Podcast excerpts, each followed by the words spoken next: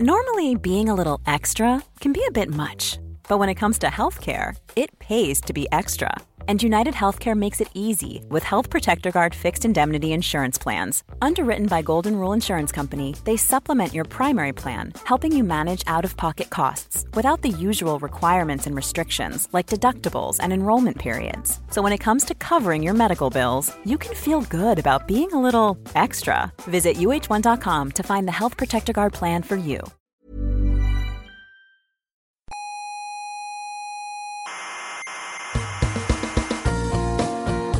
Aquí comienza Coffee Break, la tertulia semanal de la Espera, actualidad. espera, espera. ¿Qué? ¿Que empieza qué? Coffee Break. ¿Y eso qué es Coffee Blaze? Pues la tertulia semanal de actualidad científica. Ya, ¿podría ser un poco más preciso? Pues a ver, un programa en el que se habla de la actualidad de la ciencia. ¿Y de la biología también se habla? Sí, de la ciencia y también de la biología. Pero menos, ¿no? No, Menos. no, sí, sí, menos, menos, menos. Ah. Bi- Biología muy poco, es astrofísica, Vale. cosmología. O sea, ciencia. Sí, sí, no, ciencia de verdad, tranquilo. tranquilo. Vale, vale, vale. Coffee Break, el mejor programa de divulgación científica de España.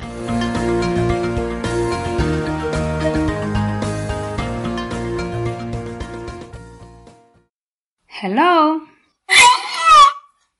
Hello. Hello. One, two. One, two. Pero bueno. Ay, ay, ay. No, no, no. Esto sí que no. A ver. Yo no tengo mucha mano con las orcas, así que vamos a dejarlo aquí a ver si luego viene Alberto, nos echa una mano y esto sale un poquito mejor. Así que nada, bienvenidos. Les habla María Martínez y esto es Coffee Break, Señal y Ruido.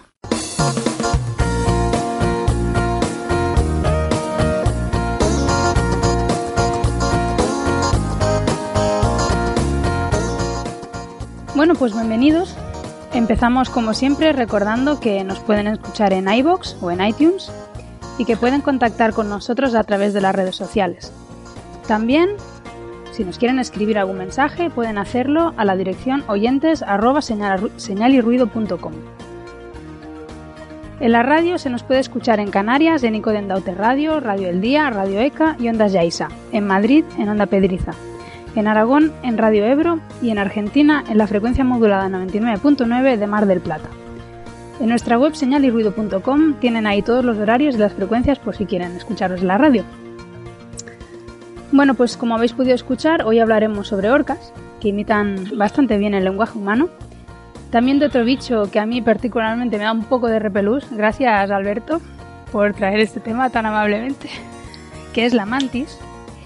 Y hablaremos también sobre nuevos resultados de CRISPR, de campos magnéticos, por supuesto, de galaxias, de estrellas, y bueno, bastante variadito viene el programa de hoy. Y para ello me acompaña aquí en la sala Omega Carlos Westendorf. ¿Qué tal, Carlos? Hola, ¿qué tal? Y en remoto, pues tenemos a Alberto, Alberto Parisi. ¿Qué tal, Alberto?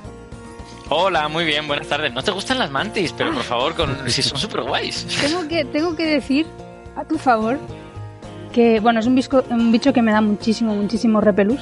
Pero que Ja. cuando pinché en la noticia me, me hizo muchísima gracia porque, como mencionaremos después, le pusieron una gafa. Sí. Y la verdad que la imagen mejor, de, una, ¿no? de una mantis con unas gafas es, es curiosa. ¿no? Ujú. Y contaremos cómo se las ponen, que es la parte a la que la mantis le hace menos gracia, creo. Ay, ay, ay, ay, ay. Qué horror. Qué horror. Y en remoto tenemos también a Ángel López. ¿Qué tal, Ángel? Hola, ¿qué tal? Muy buenas madrugadas de- desde el telescopio anglo-australiano. ¿Cómo está? Eso ¿Cómo era un poco, eso era un poco serio, ¿no? Un poquillo. No, pero la ciencia nunca duerme, me parece, me parece perfecto. Se te perdona, se te perdona por las, por las pocas horas de, de sueño. Sí, aquí llevo, esta es mi tercera noche de, de observación, eh, sin parar. Así que a- a ver cómo lo llevo, porque puedo empezar a desvariar y decir más tonterías de lo normal. Bueno, De hecho, esto de observar, estábamos antes hablando con Albert, eh, con, con Ángel cuando antes de empezar el, el programa. Él está observando no en el telescopio, sino en su casa, ¿no? Bueno, en su oficina. En este No, no, caso. est- estoy en el despacho, sí. Estoy en, Exacto. os podemos observar remotamente desde, desde el despacho. Y no sé hasta Porque, qué bueno, punto eh, esto es bueno o malo, porque claro, cuando te vas al telescopio de alguna manera ya vas a eso y entonces durante el día duermes lo que te da la gana, pero ahí en remoto una, de alguna manera estás obligado a mantener tu vida normal, ¿no? Claro, es un poco complicado porque al fin y al cabo luego cuando llega a casa está también la familia y están eh, el tráfico de Sydney, que eso no te lo quita nadie y hay otros problemas. Entonces, Claro. por ejemplo, si solamente tienes un par de noches, pues mira, muy bien, genial, pues ya Mm. está. No tienes que darte la paliza de Claro, siete horas de coche hasta llegar al telescopio para dos noches y volver. En esta ocasión me he tenido que quedar porque mañana y pasado tengo actividades, eventos de divulgación científica por aquí Mm. y por eso tengo en verdad, mientras estoy observando, estamos observando, pero tengo a un, a un estudiante, a un chico estudiante encargado del telescopio ahora mismo mientras yo estoy aquí hablando con vosotros. Pues qué bien. Me ha, me ha recordado una, un- una vez que fui al australiano y eso, lo que tú has dicho, no hay siete horas de coche o seis, no sé, una burrada, ¿no? Pero la verdad que el paisaje es bastante bonito de ver. Y me acuerdo que me subí con un chico australiano que trabaja allí, eh, Stephen Marsden, y nada más me subí en su coche y me dice, ¿a ti te gusta el cricket? Y le digo, pues no, no sé, o sea, no- la verdad que no, Y no, no son, sé. no son los grillos. Y subió el volumen, subió el volumen de la radio, estaban haciendo un partido y no me volví a dirigir la palabra en todas las seis o siete horas de coche. Marian, Marian, me compadezco mucho. Te lo juro, o sea, Yo- qué obsesión tiene. Yo de verdad, a mí me han intentado enseñar a jugar al cricket varias veces y yo, y yo les digo, vamos a ver, yo soy español y siendo español paso del fútbol. Siendo español fan paso del fútbol, Imagínate. si tú crees que un australiano me vaya a enseñar a jugar al cricket, ese juego tan dinámico y tan emocionante, Mm, perdón, un poco irónico porque Sí, es que, sí. en fin, bueno, Bueno. es que pasan la mitad del tiempo mirando cómo se tiran la pelotita. Pero algo tiene que tener, porque... Es larguísima. ¿no? Mm, Es, es larguísimo, pero es que ellos lo viven. Y como Sí, sí. ellos lo viven, y es una cosa que va en la cultura y va dentro de, de- de que son muy niños en Ujú. haciendo eso, pues el, eh, el- es, su, es su deporte, es su deporte afición, tan importante, o sea, Sí, tan- sí. Su, de- su deporte estrella tan importante que hay mucha gente, muchos niños chicos que empiezan a despuntar en fútbol, que es el juego que normalmente juegan, al- al- mm. y están pendientes los que buscan cazatalentos, los que son fuertes, los niños más fuertes y se los llevan, pero dándole beca y dándole eh, un, un cierto tipo de ventaja a que jueguen al, al cricket Mm. y algunos al rugby, al fútbol, al, al- al fútbol australiano. Ujú. Sí, en Estados Unidos pasa algo parecido con el fútbol americano, ¿no? Que los, el, el juego que los niños juegan de pequeñines es el soccer, es el fútbol europeo, y luego resulta que cuando se hacen mayores o se pasan a otros deportes o les han cazado para otras cosas, es bastante habitual. Pues bueno. Yo para el telescopio me preparo mis listas de música de muy diversa índole y voy cantando. Y te vas en coche. Yo voy también, en otra, coche, de la- sí. otra de las veces que fui, eh, después de esta grata experiencia en coche, dije, mira, este- esta vez voy a intentar ir con el avión, que es la avioneta esa de la muerte. Que vamos, madre, para llegar al sitio este Cunabara, no, no me acuerdo cómo se llama. Una bárbara. El Sí, este. Llegas allí dándole gracias a todo por A haber todo, ¿eh? sobrevivido a esa avioneta y entonces pillas un taxi para ir al observatorio. y Pues que fíjate que yo nunca he volado a Cunabara, no, pues no lo hagas. Ya, ya no, ya, no, es tan- ya no es tan fácil lo vuelo. Hay- eh, ma- Me han ofrecido alguna que otra vez porque se, los privados, por ejemplo, que la semana pasada estuvo aquí una delegación del Observatorio Europeo Austral, que están visitando Australia, como ahora es socio estratégico Australia de la ESO, y estuvo incluso también el, el director general, eh, Salve Barsón, que es español.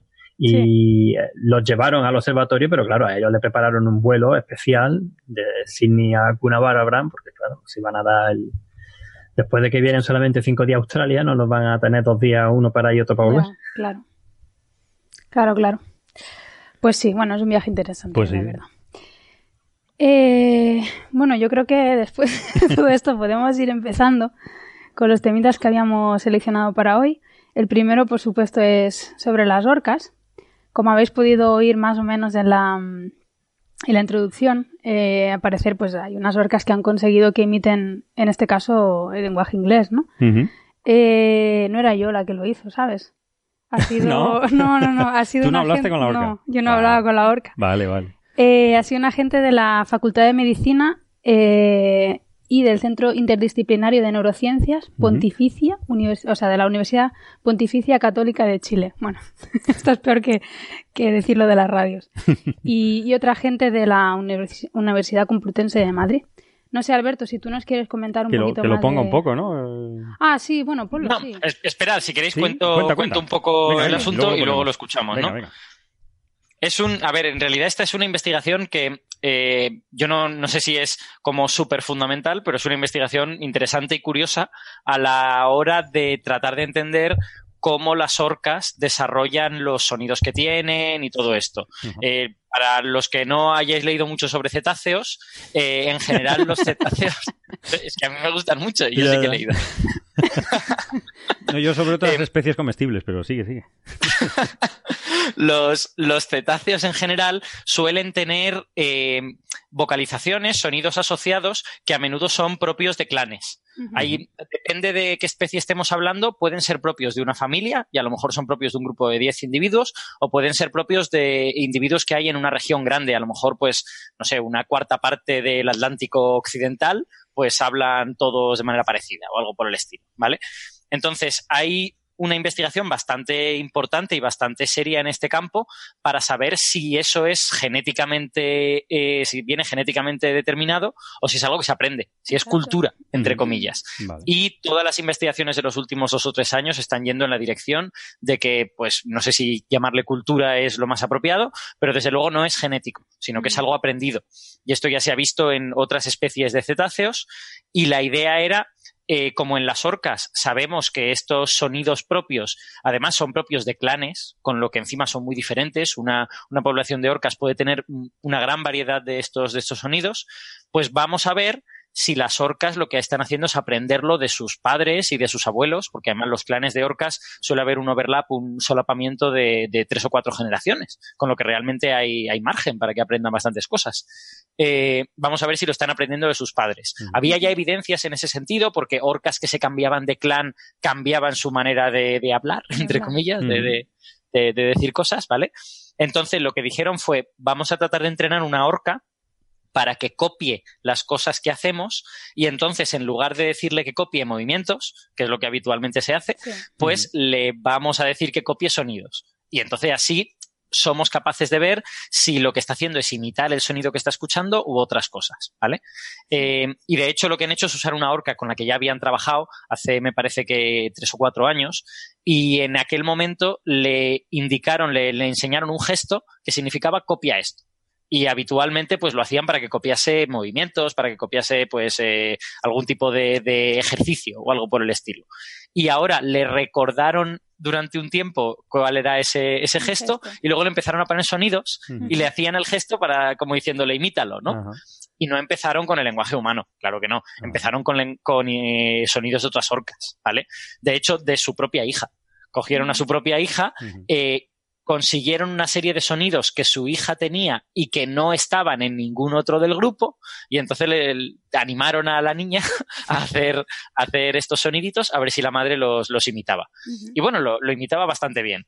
Pero ellos querían, de alguna manera, saber si esto tenía que ver con que son lenguajes de orca y por lo tanto son sonidos parecidos y son Claro. fáciles de imitar, o si podían imitar algo súper diferente a lo que las orcas suelen hacer. Entonces, qué mejor que tratar de, de hacer que imiten a un ser humano y el resultado pues es esta cosa que ya hemos empezado a oír y que a mí me parece extraordinariamente tierna, ¿no? O sea, si, Pues sí. si ya nos gusta cuando escuchamos a un loro imitar a un ser humano, darte cuenta de que un bicho de 5 o 6 metros que vive en el mar está teniendo suficiente conexión con un humano como para que le dice hello y ella trata de decir hello. es, es muy guay. Qué bien imitas a las Sí, orcas. sí, lo hace muy bien. Es que ha leído Sí, mucho sí, de, Vaya, vaya, cetáceos. vaya que sí. Es que es cultural. es que es cultural. Cuando te pasa mucho tiempo con orcas. Claro, claro. ¿Sabes, sabes que aquí en el instituto, ahora ya no se oye porque debe de estar, se debe haber muerto, teníamos un, un pájaro en la cafetería que no sé qué tipo de pájaro era. Es un mirlo. Era un mirlo. Sí. que no, yo nunca lo llegué a ver, estaba como siempre escondidillo por allí, pero imitaba los móviles. Sí, y hay un- una persona de mantenimiento, Ramón, Sí. que ahora está de, baja el pobre, Sí. pero a ver si se recupera, que silbaba y el, y el mirlo le repetía, le lo, repetía, lo ¿no? que él Sí, silbaba. Es una impresionante. Sí, sí. Qué chulo. Sí, qué sí. chulo, aquí, ¿no? tenemos, aquí tenemos en Australia eh, cuervos que maullan, pero bueno. Qué Que maullan. Claro, es que los cuervos son unos de los bichos más inteligentes, ¿no? Y tienen, y Mm. tienen, digamos, una comunicación, no sé si verbal, pero sonora, eh, bastante, bastante desarrollada. Sí, sí, efectivamente. Qué fuerte. Los, en, en los pájaros, este tipo de imitaciones, digamos que están bien atestiguadas y eran bien conocidas. Verdad, sí, Yo creo que este es el primer mamífero en que se, en que se Sí, observa que es capaz de imitar un sonido. Vale, vale. Sí, sí. Y de, y de hecho, en el estudio han hecho varios, o sea, han hecho los experimentos suficientemente bien como para asegurarse de que está imitando lo que está oyendo y no simplemente tratando de adivinar qué es lo que quieres Claro. que haga y haciéndolo, ¿no? Ya, Porque una cosa es comportamiento imitativo Ajá. y otra cosa es eh, proporcionar una respuesta. No, Ya. no es, no es exactamente la misma cosa. Ya, ya, Y sobre todo, si lo haces bien, pues digamos que puedes llegar bastante profundo a. O sea, no, esto no es un estudio neurológico, pero distinguir entre una imitación y una proporción, un- una pro- proporcionar una respuesta, pues es diferente a nivel cerebral, ¿no? Entonces, bueno, el estudio. Yo no sé si, si es un estudio que nos vaya a cambiar la vida, pero yo creo que es interesante lo que hace y se enmarca dentro de todo este proyecto de tratar de entender la cultura en los cetáceos, que son, que son animales que tienen una cultura bastante desarrollada y que Sí, pues, sí. tienen No, algún tipo de comunicación sonora que pues, por ahora no sabemos que sea palabras ni abstracciones, pero por lo menos sí comunican algún tipo de, Sí, sí, sí. de información. No, a mí, a mí las orcas me encantan. Además, aquí, aquí eh, hay orcas en el Loro Parque, en, un- Sí. en una especie de zoológico de animales. Pero han- se, han, han- se han dado cuenta que son tan inteligentes que empiezan a no querer estar en cautividad. Sí. Y empiezan a mostrarse muy agresivas, como pasa también en Florida, en, en el zoo de, de- de Orlando, el original. Sí, se ponen en huelga. Se ponen en huelga y atacan a los humanos. Sí. O sea, eh, su inteligencia es tan superior que es que no les gusta estar en, en unas Claro. piscinas limitadas, ¿no? Como las tenemos. Con lo cual hay que Sí. replantearse un poquito tener estos animales da- en da cautividad que para mí no, no, no me interesa nada, ¿no? Me da mucha pena. Me gusta verlas en el mar. Mm. Bueno, si las puedes ver, claro. Si las puedes ver, Si las claro. pillas, ¿no?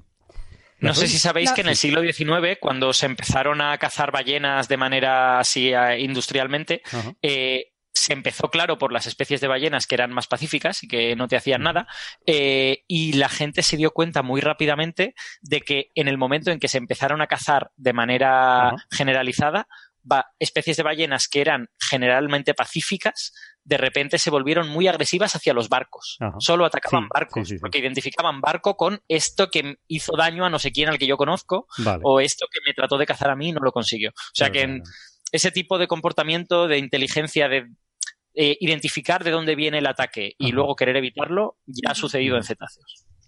Bueno, la, la Lo- lo oímos, un venga. ratito, sí. A ver, Eso es. Vamos a la parte A ver. importante. a ver, a ver. Venga, venga. En, eso soy yo, ¿eh? Vamos a ver. Ya Ahí doy el técnico. botoncito.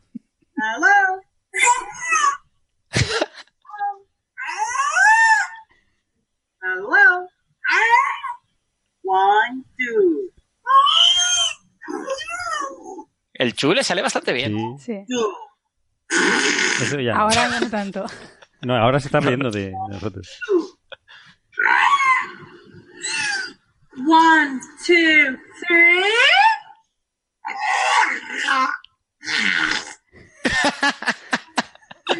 Three.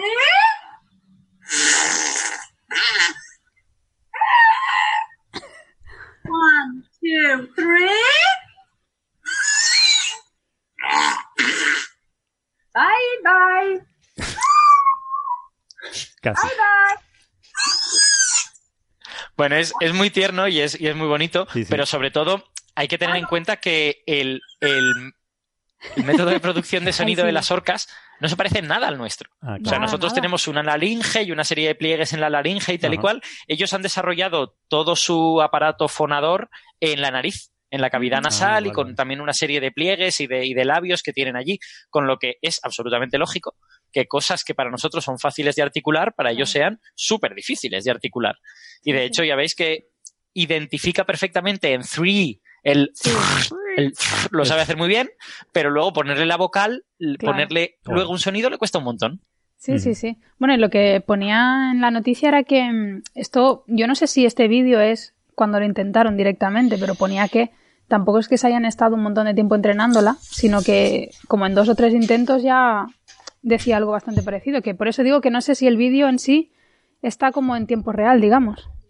Eh, yo no lo tengo del todo claro, pero tengo aquí la, la, eh, tabla en la que te dan la información de esto. Y lo que pone aquí es, con los sonidos humanos, el hello lo imitó a la primera. Ajá. Es decir, en la Sí, sí. primera imitación, los dos o tres observadores que había allí decidiendo si aquello era una buena imitación o no, dijeron que sí que lo era. Ajá. Y el one, two, three también lo hizo a la primera. Lo que Vale. pasa es que ya llevaba un tiempo haciendo one, two antes de eso. Y el, one, two le costó tres intentos, digamos. bueno, hacerlo. pero no está mal. Hombre, hay No, una, no, está muy bien. hay una o sea, parte de- demuestra Sí. Sí, sí. Demuestra, demuestra que es un animal acostumbrado a tratar con sonidos Sí. y que también está acostumbrado, digamos, a tener que imitar una cierta variedad de ellos, como para que tú le presentes algo totalmente a- alienígena para ella y que, sin embargo, sea capaz de hacer pues una cosa parecida, ¿no? Sí, a mí yo me da un poco de tristeza porque también hay, hay otro estudio de que imitan barcos. Es decir, eh, la- hay ciertas orcas que reproducen el, el Claro. sonido de un motor perfectamente. ¿no? Sí. Te da un poco de Mm. tristeza porque no lo hace por entretenimiento, sino que el sonido que eh, cree que es su progenitor o que es su, su grupo social son barcos, no son fuera bordas, ¿no? Entonces te quedas un poco triste, ¿no? Diciendo que esta pobre, este Bueno, pobre bicho. eh, parte de su ambiente. Bueno, son, son bichos tan listos que mm, solo porque imitan a un barco tampoco tenemos que pensar No que creen que es su progenitor. A lo mejor, a lo mejor es otra cosa. Vale, o sea, igual lo han imitado porque, porque le quieren presentar a sus congéneres Sí, de dónde bueno. se deben alejar. Es que vete tú a saber. Me quedo con eso, sí. Claro, yo creo que es eso, Alberto. ¿eh? Eso es. No, yo, no- yo Eso no- es. Yo creo yo no que sé es si eso, es- Carlos, eso en es, serio. De verdad. Gracias. Estoy, yo, estoy, yo estoy especulando totalmente, pero Muy que bien. sepáis que los barcos son un problema serio para los cetáceos. Desde luego. Porque desde luego. las orcas no, pero ballenas más grandes, como Sí. las, como las eh, ballenas, uy, ¿cómo se llaman estas? Las right whales en inglés, que se llaman en español la ballena franca. Eh, las, las ballenas francas están acostumbradas a comunicarse en kilómetros de distancia, 20 kilómetros, 30 kilómetros, a lo mejor hasta 100 kilómetros. Eh, y esas ballenas se ven muy afectadas por el ruido de los barcos Ajá. porque ellas están intentando hablar con alguien que tiene por en medio dos o tres barcos haciendo ruido. Y de hecho, lo que sí que está atestiguado es que las ballenas que tratan de comunicarse a larga distancia están. Todas las especies sistemáticamente cambiando sus cantos a frecuencias que no se vean afectadas por el ruido de los barcos. Así de listas son. Ya, claro, o sea, se dan Sí, cuenta sí, de sí, aquí no entiendo nada, Claro, voy a tener que decir algo a otra frecuencia. Mm. Pues sí, pues oye, gracias por habernos traído esta noticia, que la verdad que estaba sí. súper chula. Y pasemos a hablar así un poco brevemente sobre otra noticia, ahora esta es astrofísica. Eh, resulta que ahora se han dado cuenta que la galaxia de Andrómeda, que como sabéis es la galaxia más cercana a, la, a nuestra Vía Láctea, eh, pues no es tan grande como se creía. Y, y bueno, esto tiene ciertas implicaciones para el, el devenir de nuestra galaxia, ¿no, Ángel? Brevemente es que no me enrollo, ¿verdad? Sí, porque como ya me he enrollado yo antes, pues ahora lo pagas tú. Bueno, bueno, bueno. No, bueno, esto es, es un, es un nuevo estudio bastante curioso porque usa una técnica que no se había usado antes. Em, Ujú. pero voy a empezar un poco rápidamente, Sí. de otra manera. En verdad, hay muchas estimaciones del tamaño de la galaxia de Andrómeda y cuánto es la masa de la galaxia de Andrómeda, de M31. Ujú. pero mm, eh, no casan todas muy bien. Hay valores bastante diversos por ahí. Y, pero siempre se, se- se estimaba que era bastante más grande que la Vía Láctea, varias veces, del orden incluso 5 hasta 10 veces más grande que la Vía Láctea.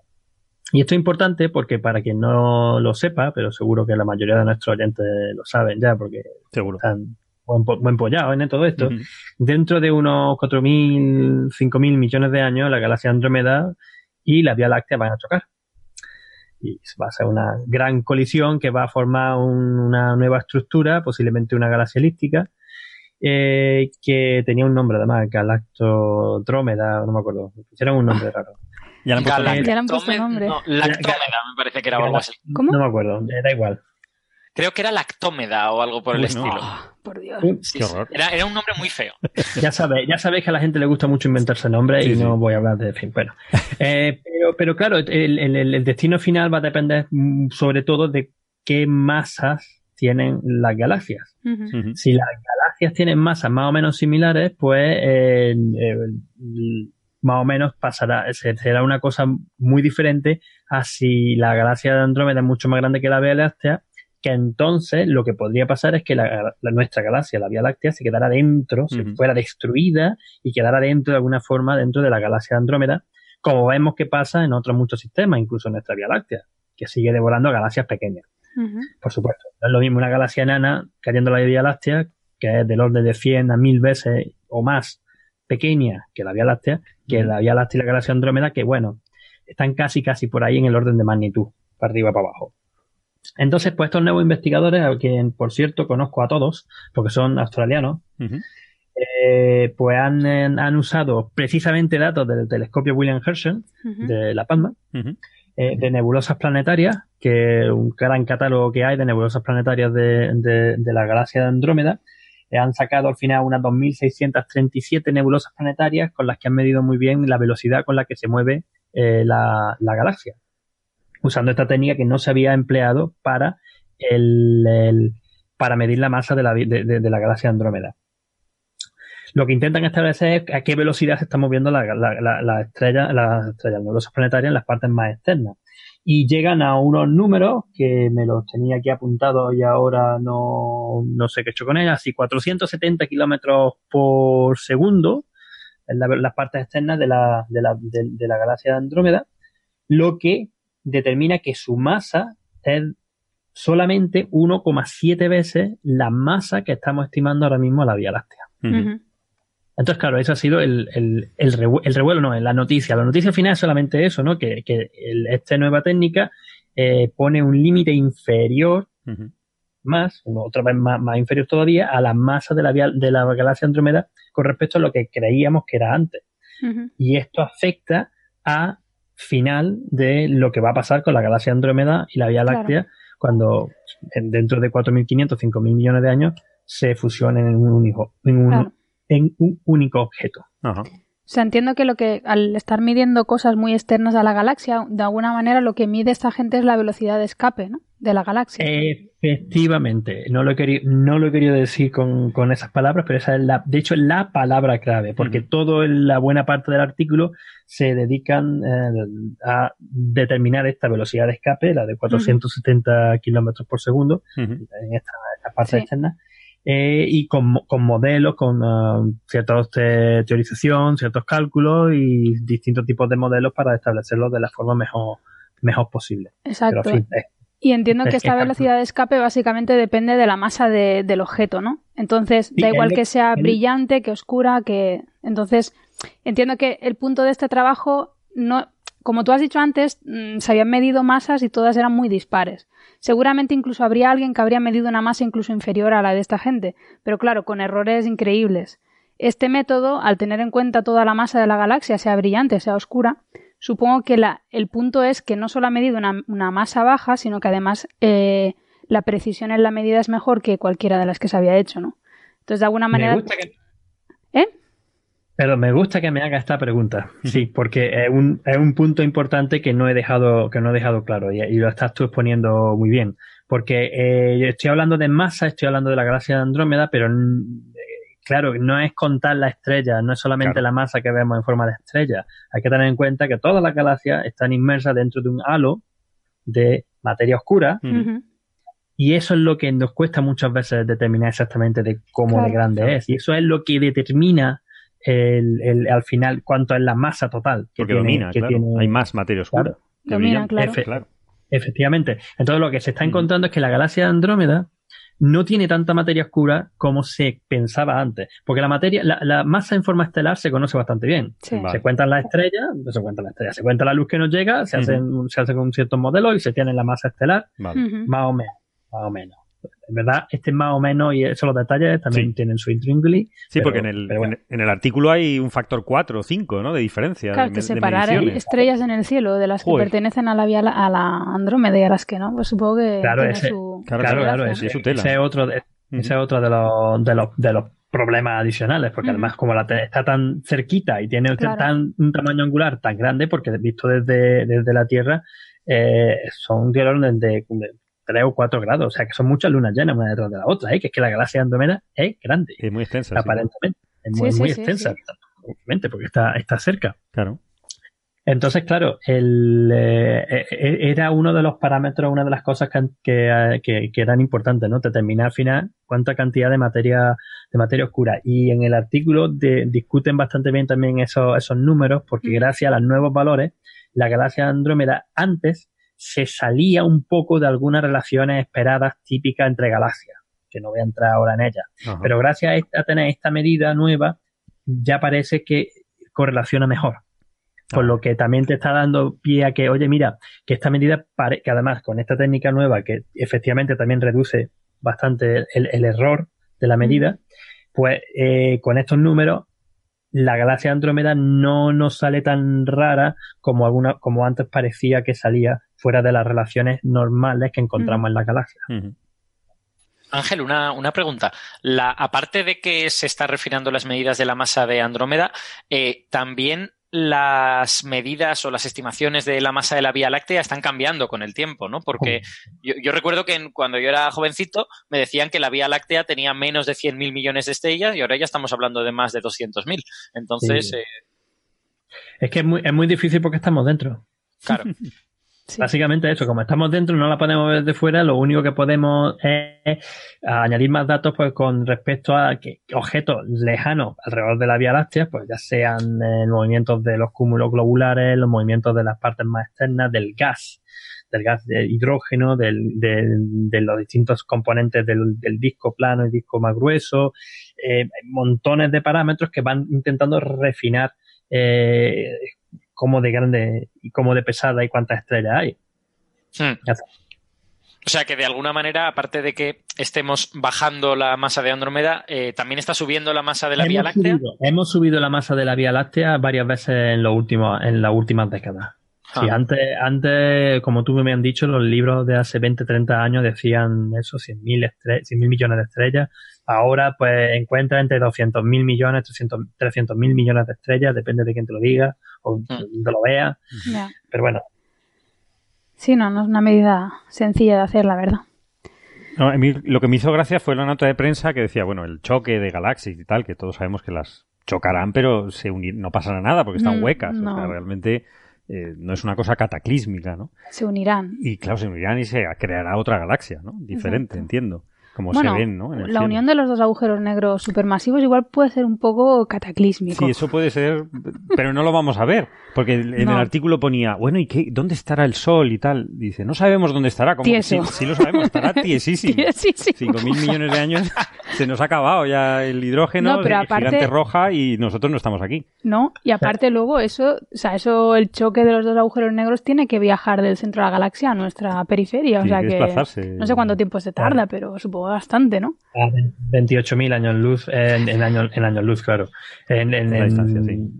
Por una onda de densidad o algo de eso, la verdad que no lo sé, pero puede tardar bastante. Claro. Bastante, puede por tardar. eso digo que tardar millones de años. yo no me lo voy a apuntar en la agenda. No, yo creo que no, ¿no? No. Yo, creo yo que- tampoco. Lo, lo único que pasa es que también eh, no tenemos muy claro exactamente cuándo va a pasar la colisión. Lee Claro. desde 3.500 millones de años hasta 5.000 millones de años algunas veces.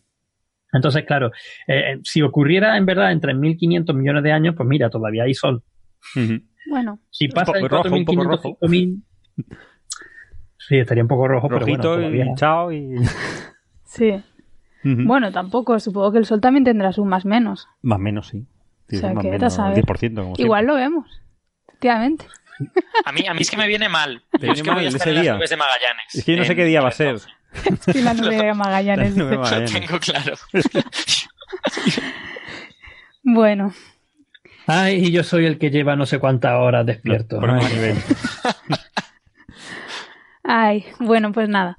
Pasamos al siguiente tema. Eh, esto es un tema sobre. Es un tema estelar, de los que me gustan a mí. Está muy bien. Eh, es una noticia que ha salido, pues ahora no sé si fue la semana pasada, una nota de prensa desde aquí, desde el Astrofísico de Canarias. Eh, el autor es un estudiante de doctorado que se llama David Aguado y el, pues el artículo lo firma él y sus directores de tesis. Y es un artículo muy interesante que trata un poco de entender, eh, quieren entender cómo se formaron las primeras estrellas del universo, ¿no? Un poco para entender cómo era el universo en esos momentos, ¿no? Cuál era su composición química y demás. Entonces hay un montón de gente, en- incluidos ellos, que se dedican por todo el cielo, literalmente, a buscar eh, cuáles son estas estrellas primordiales. ¿Cómo son estas estrellas primordiales? Bueno, pues eh, como son las primeras estrellas del universo, pues en principio tienen que ser estrellas de muy baja masa, que son las que viven mucho más tiempo. Las estrellas masivas que se formaron en los primeros momentos del universo hoy en día estarían muertas. Ya están muertas porque explotan antes. Exactamente, así que no hace falta buscarlas.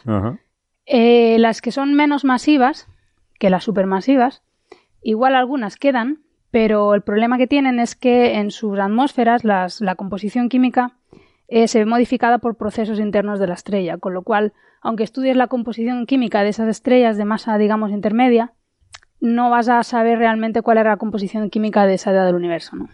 Entonces la gente se está yendo, para entender cuál era la composición química del universo inicial, se está yendo a buscar estrellas de muy baja masa y en particular estrellas muy muy pobres en metales. ¿Vale? Eh, bueno, las primeras estrellas claramente eran pobres en metales, ¿no? Pero los metales sabemos que se forman cuando ya la estrella está evolucionada, Claro. se empiezan a formar metales como el hierro y cosas más pesadas, explotan como supernova y de ahí pues se, De van- se crean más estrellas, Se crean claro, más de estrellas que van teniendo más metales cada vez. Entonces, para buscar las primeras estrellas se buscan estrellas con básicamente pobres en metales.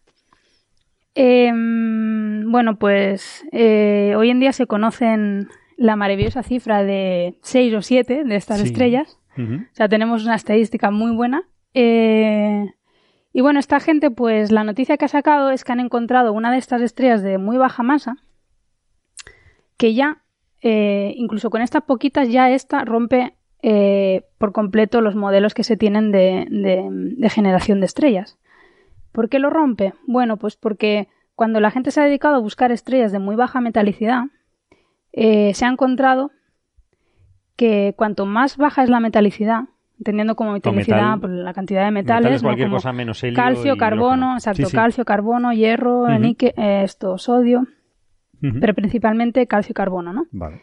Eh, pues cuando se han buscado estas estrellas de tan baja metalicidad, se encuentra que efectivamente son muy pobres en metales, del orden de 10 a la menos 5 veces la metalicidad solar, Ujú. o sea, son realmente pobres, pero encuentran una anomalía de la composición de carbono. O sea, son estrellas que tienen demasiado carbono con respecto al hierro. Le llaman estrellas ricas en carbono. Muy original. Muy original, sí. Como siempre. Eh, o enriquecidas, o no sé, sí, estrellas enriquecidas en carbono. Eh, y de hecho, cuanto, eso, cuanto más baja es la metalicidad, más grande es esta anomalía. O sea, más carbono tienen sobre el hierro. Ajá. En las primeras que empezaron a encontrar, las dos o tres primeras, te- cumplían esta norma. Y de hecho, cuando la metalicidad es menor que 10 a la menos 5, la metalicidad, metalicidad solar, El 100% de las estrellas era anómala en carbono. Eh, tener en cuenta la estadística. O sea, cuando digo el 100%, igual son dos casos, ¿vale? Pero bueno, eso que el 100% pues tenía esta peculiaridad. Marian, Eh, una, una cosa. El, el- el enriquecimiento en carbono significa que la estrella no es primordial, que probablemente viene de alguna cosa que ya, que ya viene de una Pues- supernova anterior o algo por el estilo. Hay al parecer tres tipos de, de, este de estas estrellas, ¿no? Unas eh, son enriquecidas por procesos S y otras por procesos R. Y otras que no, por ninguno de estos dos procesos, ¿no? Eh, entonces, unas de ellas sí que se cree que están enriquecidas por una compañera. Otras por, me parece que están enriquecidas por material de una supernova que ha explotado. Y hay otras que no, que en principio no se conoce dónde viene la superabundancia de carbono. Y son Vale. justo estas estrellas las que están intentando ver pues, de dónde han salido, ¿no? Eh, como estas estrellas en principio no les encuentran ningún tipo de enriquecimiento explicable, eso con una compañera o con una supernova, eh, se pensaba que era una cosa muy rara de las observaciones por, por el hecho que tenían dos casos o tres, lo que fuera, ¿no? Pero resulta que cuando la gente empezó a hacer modelos, se dieron cuenta que eso les venía bien, porque al parecer una nube de una nube molecular eh, cuando tú la enriqueces en, en metales, le es mucho más fácil colapsar. Entonces, todos lo- los modelos actuales para formación de estrellas en el universo temprano eh, realmente favorecen eh, que la nube fuera enriquecida en, en carbono. ¿Vale? Entonces, bueno, pues todo el mundo contento, ¿no? ¿Qué pasa? Que esta gente lo que acaba de publicar es que han encontrado una estrella con metalicidad que es 10 a la menos 6 con algo veces la metalicidad solar, es lo que llaman una mega... Eh, ¿Cómo le llaman? Mega Me- pobre. Mega pobre. mega metal pool... eh, me- mega metal poor dwarf star. O sea, una, una estrella enana mega pobre. en metal- mega pobre en metales, ¿no? Un millón de veces menos rica veces. en metales. Exactamente. menos- un millón de veces con menos contenido en metales que El Sol. Es de, Sol. es de hecho la más, la más pobre en metales. Pero lo, que, lo, lo importante del artículo no es solo eso de hemos encontrado a la estrella más pobre en metales, no. Lo importante es que el carbono de esta estrella es, o sea, básicamente no existe, no tiene carbono la estrella. Entonces dices, vale. Entonces, ¿cómo, cómo se ha generado? Claro. Entonces, ¿cómo se ha generado? Me está- los modelos están favoreciendo el hecho de que la nube tenga que tener un montón de metales para, Ujú. para generar estrellas. Las estrellas eh, pobres en metales que estamos encontrando, cuando la metalicidad es menor de 10 a la menos 5, pues son todas ricas en carbono y de repente esta eh, es la más pobre de todas y en principio no tiene carbono. Eh, pues esa es la noticia, que Ujú. esta estrella de, de- de repente les ha roto un poco los esquemas, ¿no? Ha roto todo y la- el, título era un poco gracioso, ¿no? De, Sí. Esta estrella no debería existir. ¿no? Sí, entonces eso es, esto es, Es cierto, eso es cierto, Técnicamente, ¿no? pero claro, estamos hablando de una estadística de pocos objetos, entonces, eh, Bueno, lo que ¿cómo está- es, es una estrella rara? Pues no sé, porque cuando Habrá tienes que ver la estadística mm, cinco con más, casos, claro. pues es difícil de decirlo, ¿no? Pero desde luego es un artículo súper interesante y un resultado muy, muy bonito, ¿no? Y un trabajo muy duro, ¿no? Que estaban buscando en, en surveys, en, en catálogos Sí. de baja resolución. Exacto. Y luego, para una vez que veían candidatos, tenían que confirmarlo con telescopios de más Claro, porque, resolución, ¿no? o sea, es lo que he dicho al principio, esta gente realmente va ciegas, o sea, es en plan, a ver cuántas A hay, ver. ¿no? Y el cielo es bastante grande. Sí. Entonces lo que hacen normalmente es, eh, hay, hay surveys que se dedican a mapear el cielo, pero para, para mapear el cielo no puedes hacerlo en espectroscopía de alta resolución, que es lo que necesitas para medir necesitas, abundancias. Claro. Se mapea en colores a lo mejor o en filtros estrechos. Entonces, con esos cartografiados lo que hacen es buscar candidatos. Eh, y una vez tienen candidatos que ellos creen que, bueno, pues que son bastante buenos, se van a los telescopios medianos, que ya ni a los grandes, y hacen un espectro de media resolución, que es lo que han hecho este caso, resolución 2000, ¿vale? Un espectro de media resolución. Ahí pueden medir bastante bien ciertas abundancias, ¿no? Ellos comentan que la abundancia de calcio, por ejemplo, no la pueden medir porque la resolución no les da, la señal a ruido no les da. Y, y bueno, pero bueno, ciertas cosas sí las puedes medir, pero lo ideal obviamente es irte a alta resolución para medir perfectamente todas las abundancias. ¿Qué pasa? Que estas estrellas, la magnitud mayor eh, puede estar en torno a 18. Que Son cosas muy pequeñitas, claro. extremadamente, extremadamente débiles. Y, y claro, alta resolución con esas magnitudes, pues necesitas un telescopio que, vamos, o sea, no existe No seguramente existe hoy en todavía, día, ¿no? ¿no? Posiblemente, claro. Ahora estaba hablando con mi compañero de despacho, que justamente Justo es uno de los, sí, de paper, los sí, directores de, de tesis de, de este chico, ¿no? Sí, Jonai, ¿no? Sí, Jonai, que creo que ha estado Jonai también en algún, Hernández, sí. en algún programa, ¿no? Sí, sí, sí, Jonai ha estado en un programa. Sí, sí. Sí, y me comentaba eso, que ahora él- ellos la idea que tienen es, pues, este tipo de cosas, verlas con Espresso, que es el instrumento que acaban de, de tener la primera luz hace nada, no Hace sé, menos de un mes, no sé. Sí. Y, y lo chulo de Espresso es un, es un espectro- espectrógrafo de muy alta resolución que está allí en el VLT.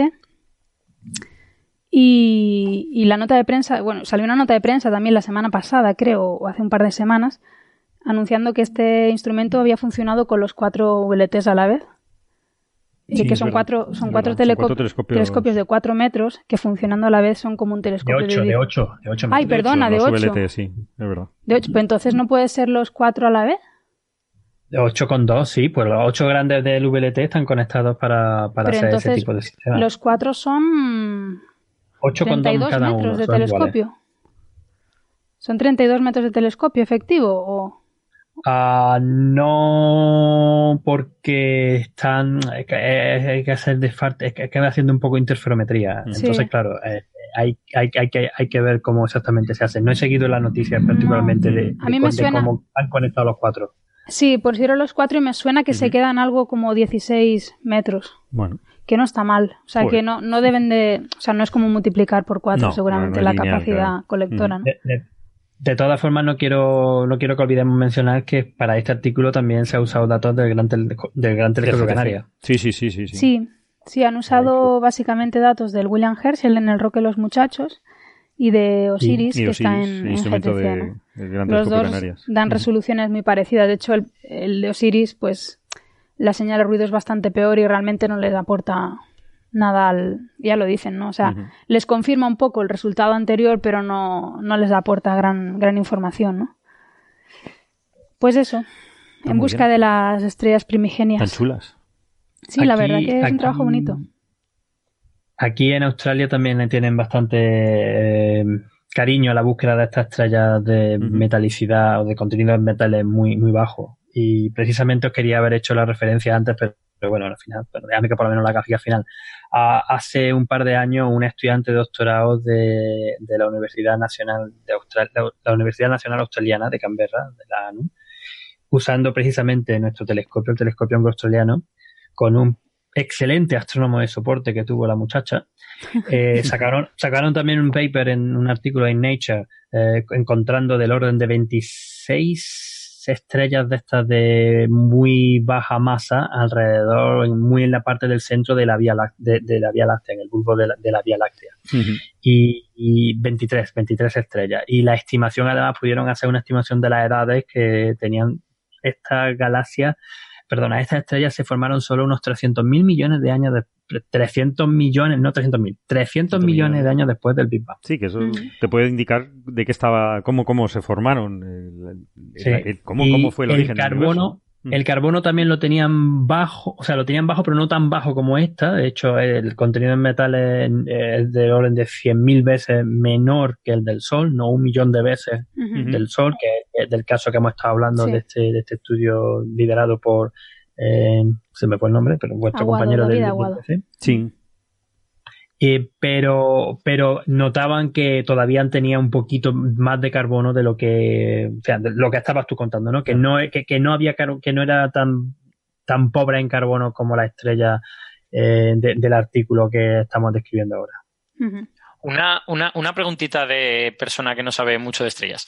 Eh, ¿Estas estrellas son candidatas a ser de población 3? ¿A ser Sí. de las primeras que se formaron? ¿O más bien serían de, de población 2, pero muy antiguas? O sea, lo- la- yo por lo que entiendo es que las de población 3, tal como se, se definen o se entienden, son las primeras Las estrellas, primeras. con lo cual deberían estar básicamente ausentes de metales.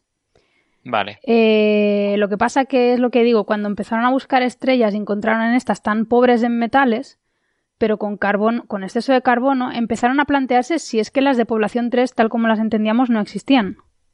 Sino que realmente las primigenias eran estas, que eran abundantes en carbono, porque la nube lo era, y de hecho los modelos lo, digamos, lo reforzaban porque decían, sí, sí, es que con, con abundancia en metales en la nube primigenia nos es fácil de generar eh, estrellas, ¿no? En cambio, si ¿Pero me, si carbono? Si disminuyes no la abundancia, es más difícil, ¿no? Entonces yo creo que lo que se plantean es si justamente estas son las de población 3. Es decir, si no, hay ni- si no existen estas estrellas eh, sin metales, por así decirlo, ¿no? Pero es lo ¿Decías que algo? dice Ángel. En el, en el Big Bang la cantidad de carbono que se crea es muy pequeña. De, Muy pequeña no, cero. Por eso. Vale, de acuerdo. O sea, es prácticamente cero, ¿no? Entonces, Claro. eh, no sé cómo es posible, ¿no? Pues Pues eso ya, Ahí está. no lo sé, algo está mal. De todas formas, eh, como digo, la estadística es muy pobre, entonces Mm. hasta que no se tenga más población no se va a poder, supongo, decir nada, ¿no? Hmm. Hombre, ot- otra cosa, lo que le pasa a este tipo de estrellas, según se tiene entendido, las primordiales de población 3, estos nombres que los inventamos los astrónomos. Sí, porque están al Eh, revés. Las tres son las primordiales, luego las dos, luego la uno. Está la contado al revés. uno. Es que población 1 es la, es la normal. Claro. Población 1 es la que te encuentras en el disco de la galaxia como la Vía Láctea. Entonces, estos son población 1 porque es lo normal. Ajá. Así se definieron. Población 2 es lo que te empiezas a encontrar los cúmulos globulares. Que son estrellas mucho, mu- mu- mucho más viejas, 10.000 millones de años o una cosa así, que de hecho durante mucho tiempo había el problema de que los cúmulos globulares parecían que eran más viejos que el propio universo, Claro. porque Sí, sí. eh, salían edades todavía más grandes y el universo parecía que tenía un- menos edad. Y luego están las, estas hipotéticas, población 3, primordiales que solamente podrían tener hidrógeno y helio, pues es que era lo único que había. Pero claro, lo que se piensa es que estos tipos de objetos eh, eran mm, sobre todo grandes. No se podían hacer por la forma en la que co- condensaban las nubes, no salían estrellas de tipo masa como el Sol o más pequeñas, sino casi todas eran borricotes de estrellas Sí. que evolucionaban en nada. O sea, eran 5 o 10 millones de años y ya te ha pegado eso un reventón como Sí. supernova. Y que te contamina rápidamente el medio Claro. interestelar pues con estos elementos que además el carbono, el oxígeno el carbono vienen de, vienen de ahí. No, el carbono no tanto, pero el oxígeno sobre todo viene de la- las explosiones de este tipo de supernova. Sí. Entonces, pues claro, ese, esta es la, la historia, ¿no? Ujú. Sea, como vamos a tener que aceptar que había una población 4 y, la- y estas que estamos viendo son de población 3 o algo así. ¿no? Exacto, sí, habrá que definir a la 4. Entonces está bien hecho porque se puede contar al revés. Exacto, Entonces tienes infinito. No empecemos, no empecemos porque pensado, ¿eh? que llegamos también a, la- a las cosas de estas que se empiezan a primero a clasificar de una forma y luego te das cuenta que es distinto y así tenemos la clasificación Sí. tan caótica, a mi entender, de la De supernova. supernova, que es un lío. Buah, eh, sí. O sea, yo cuando leo el tipo de una supernova a mí como me, vamos, o sea, no me dice nada. No, no. Sí. Nada, nada. O te lo sabes bien, bien porque eres del tema y te lo, vamos, te lo has em- empollado y tal. Pero si no, Para marear más, yo propongo que a estas nuevas se les llame población 5, que nos saltemos el 3 y el No, 4 claro. y luego a partir de ahí. Esto ya para Población más. pi, población pi. como la estructura hiperfina, efe- efectivamente. vale. Pues, pues nada, eso. Eh, y ahora, cambio radical. Cambio radical. Cambio radical. Vamos a hablar sobre el bichito este que nos ha traído Alberto, aparte de la orca. A ver. Eh, Es verdad, el que da, el que da yuyu. A ver, en serio, ¿a quién no le da yuyu una A mantis mí religiosa? muchísimo. A mí es de los que más, porque además se mueve muy raro. Es como Es un que te, mi- alienígena. te mira y a mí No sé si te mira, pero... No sé, a mí me- Claro que te me, mira. me- Desde me da temblor, que ¿eh? te mira. No, Que- tengas que- ninguna duda que te mira. Que sí, que sí, que se le mueven los ojos así, te mira. Y, si- y son granditas. O sea, yo he visto alguna de 10, No, 15 sí, sí. centímetros. Es que me da un montón de terror porque cuando yo era pequeñita y me iba de vacaciones a Andalucía, un momento, Momento... Mira, hoy estoy, hoy estoy recordando muchas cosas, no sé por hay qué. que poner musiquilla de recuerdo. Sí, sí, sí. Vive Vamos a ver qué dice de mi tierra. Buena fuente. Eh, pues eso, iba a. Andalucía de vacaciones y mi, mi familia tiene allí una cueva. Íbamos a vivir en una cueva. Entonces, sí, sí, Alberto, no pongas la cara. De las cosas que te podías encontrar en verano eran pues culebras, o sea, todo tipo de bichos así. Hombre, el escorpión también en Andalucía es... Escor- bueno, escorpiones tengo más, fíjate, en mi casa en Barcelona que Ay, en vaya. Andalucía. Pero allí unas serpientes importantes. ¿Ah, sí? Joder. Porque además, como la cueva estaba cerrada todo el año, se metían por la chimenea y se ponían allí a, a vivir en la cueva. Y luego llegábamos nosotros en verano y teníamos que sacarlas para afuera. O sea, que me estás que me estás diciendo que en la misteriosa y terrible cueva de Andalucía te encontrabas eh, animales terroríficos como Sí. culebras y mantis religiosas. que no hacen Efectivamente. nadie. Y Sin las embargo, en. Barcelona tienes escorpiones que pueden matar. Te pueden matar completamente. Tu Sí, sí. criterio es muy raro. Sí. tu criterio es muy raro. Es verdad, es verdad. Y yo recuerdo sobre todo las culebras, pues la verdad es que tampoco me daban miedo, pero las, las mantis, Las mantis son muy raras, ¿eh? qué bicho más... Bueno, no sé, o sea, hay No, aquella cosa... Bueno, hay- la, la prueba es que muchos alienígenas de la ciencia ficción se hacen Se en base parecen, a ¿no? mantis. O sea, yo creo que se ha usado como modelo, ¿no? A ver, son, es verdad que son bichos peculiares, ¿vale? Y, y sobre todo, creo que reconocemos rápido que son predadores y se mueven Mm. como predadores. O sea, Sí. hay algo, hay algo como atávico en nuestra Sí, cabeza. sí, sí. Sí. Por la manera en que se mueven, reconocemos que, que, que- que son depredadores, ¿no? De alguna Ujú. manera. Pero, sin embargo, son totalmente inofensivas para los humanos, ¿eh? O sea, y además, es absurdo pensar lo contrario. Es que les, les Claro, claro. multiplicamos por mil su masa. O sea, que ¿cómo nos van a atacar? Es que es absurdo, serían muy tontas. no, y ellas lo que hacen es huir de los humanos, somos muy grandes. No, a, mí, sí. a mí me daban miedo de pequeño, ¿eh? Y sobre todo tuve una, una experiencia traumática a los cuatro años con una mantis, pero, pero jope, es que huyen de ti. O sea, no, es que no te quieren hacer nada. No, claro, claro. sí. Los jabalís también. En mi pueblo, Eso sí que son peligrosos, ¿eh? en mi pueblo, cuando vas por la montaña, eh, los hueles a veces. Y a mí me daba mucho miedo. Yo siempre me subía a un árbol y mi padre me decía, no te preocupes, si huyen de ti. Yo Sí, pensaba sí. así, pero yo por si acaso me subo al pino. Porque... Pero bueno, ¿Sabes que sabes que- Perdón, los ¿Sabes toros que- también huyen de ti. sí. Sí. El, Dime. el olor de los jabalíes, el hecho de que te resulte repugnante o que te parezca un olor así normalito, viene dado por un gen que es bien conocido y es de las pocas cosas que viene dado por un único gen. Ajá. Y ese gen se ha identificado en neandertales y se sabe que había neandertales a los que los jabalíes les olían a horror y había neandertales a los que los jabalíes les olían normal, porque es el mismo gen que nosotros. Ajá. ¿En serio? Sí, esto es un random, random eh, data que tenía. Random Muy fact. bien. Sí, exacto. bueno, vamos a hablar de la Bueno, Vamos a- a, la mantis, a la mantis. ¿Qué, qué ve la mantis? A ver. La gracia de este artículo es que el- la visión en 3D, o mejor dicho, la visión estereoscópica, que es lo que nosotros tenemos, tenemos dos ojos y por lo tanto, comparando lo que ve un ojo y lo que ve el otro, podemos deducir la profundidad a la que están los objetos, ¿vale? Por, por las diferencias entre las imágenes de un ojo y otro. es una capacidad que está muy bien atestiguada en vertebrados, ¿vale? Y está atestiguada pues en muchos mamíferos, muchas aves, e incluso en anfibios, ¿vale? Está, hay, en vertebrados sabemos que casi todos van a ver en 3D o van a tener una cierta capacidad de visión estereoscópica. Pero en animales no vertebrados eso es muy raro. Y la mantis es de hecho el único invertebrado que sabemos que es capaz de ver estereoscópicamente, que sabemos que es capaz de ver en 3D.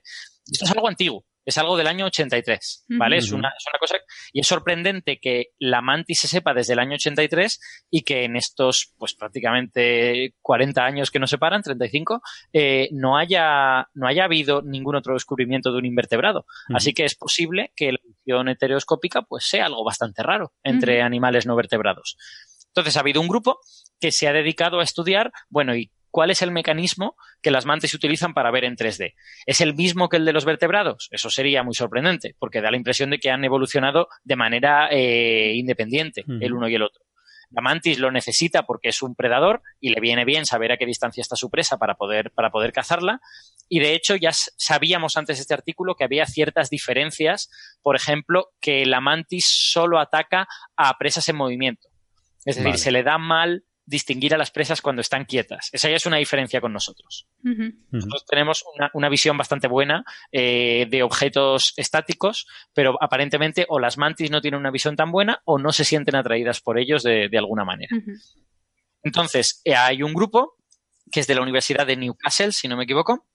Eh, efectivamente, Universidad de Newcastle, eh, que ha diseñado una serie de experimentos para tratar de identificar cuál es el mecanismo por el cual la mantis ve en 3D. Y ha llegado a la conclusión de que no solo es diferente al nuestro, sino que en tareas en las que nosotros somos realmente malos, las mantis son verdaderamente buenas Vale. lo cual, lo cual es muy gracioso. Eh, y en concreto, viendo cosas en movimiento. Las mantis son tan buenas viendo cosas que se están moviendo que en experimentos en que los humanos fallamos de manera estrepitosa, las mantis, sin embargo, tienen éxito y son capaces de ver esa cosa. Y esos experimentos están en este artículo que me han parecido muy interesantes. Lo, lo que hacemos para ver esto es básicamente ponerle una película en 3D a la mantis y las películas, sí, sí, esto es así, y las Las películas en pobres. 3D son, son como las de los humanos. Las, las gafas en Aburridas. 3D han- Aburridas. Muy aburridas. Espérate, espérate, espérate, espérate, Sigue, espérate. sigue. Que le ponéis una gafa a la mantis. Sí. Sí, literalmente. Literalmente. Li- Bueno, yo no, pero se la pone esta gente de, de Newcastle, ¿vale? El- y, son, y son como, o sea, en algún sentido son parecidas a las gafas en 3D que usamos los humanos, porque uno de los cristales es rojo y el otro de los cristales es, bueno, para los humanos es rojo y azul, para las mantis como el rojo no lo ven bien, que ven mejor el verde y el azul, uno es verde y el otro, y el otro es azul. Y luego en una pantalla, pues le proyectas una imagen que tiene una parte roja y otra parte, ay, qué roja, qué pesado, una parte azul y una parte verde, y con un ojo ven la parte azul y con el otro ojo ven la parte verde. Y eso te permite simular la diferencia que ve un ojo y ve el otro y provocarle ilusiones ópticas a la mantis. Es decir, de- hacer que la mantis crea que una cosa está a dos centímetros de ella cuando en realidad está en una pantalla que está a 10 centímetros. Y si, y como la mantis es un depredador bastante, bastante activo y los días en que se hacen los experimentos no le dan de comer, Ay, que esta es, es la parte más Es muy cruel, ¿eh? Qué cruel.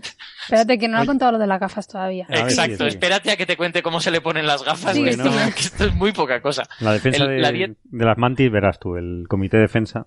Sigue, sigue. La dieta de estas mantis es tres grillos a la semana y los días que se hacen las pruebas no se le da ningún grillo para que, para que esté motivada. Esta es la, esta es la frase que se usa, para que esté motivada. Motivada, a mí me parece mal. un eufemismo bastante bueno.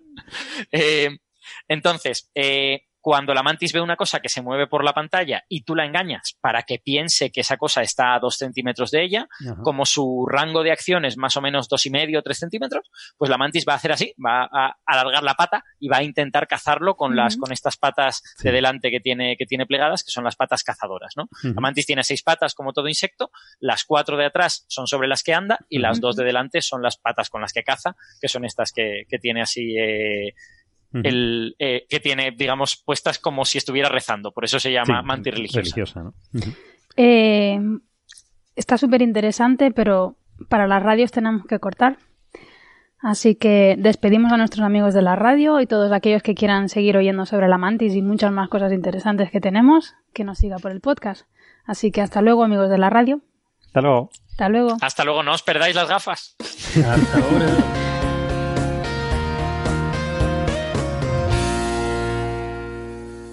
Y bueno, pues seguimos aquí hablando de la mantis. Si quieres, empieza ya a contarnos lo de las gafas que nos tienes Venga, venga. intrigadillas.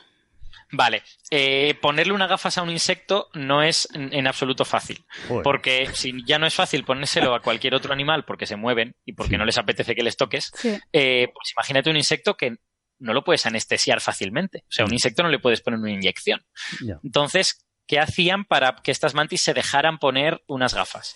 Pues básicamente las ponían con su cajita en un congelador durante ocho minutos, el frío las deja, Claro. sí, el frío las deja eh, Dor- dormiditas, digamos. paralizadas.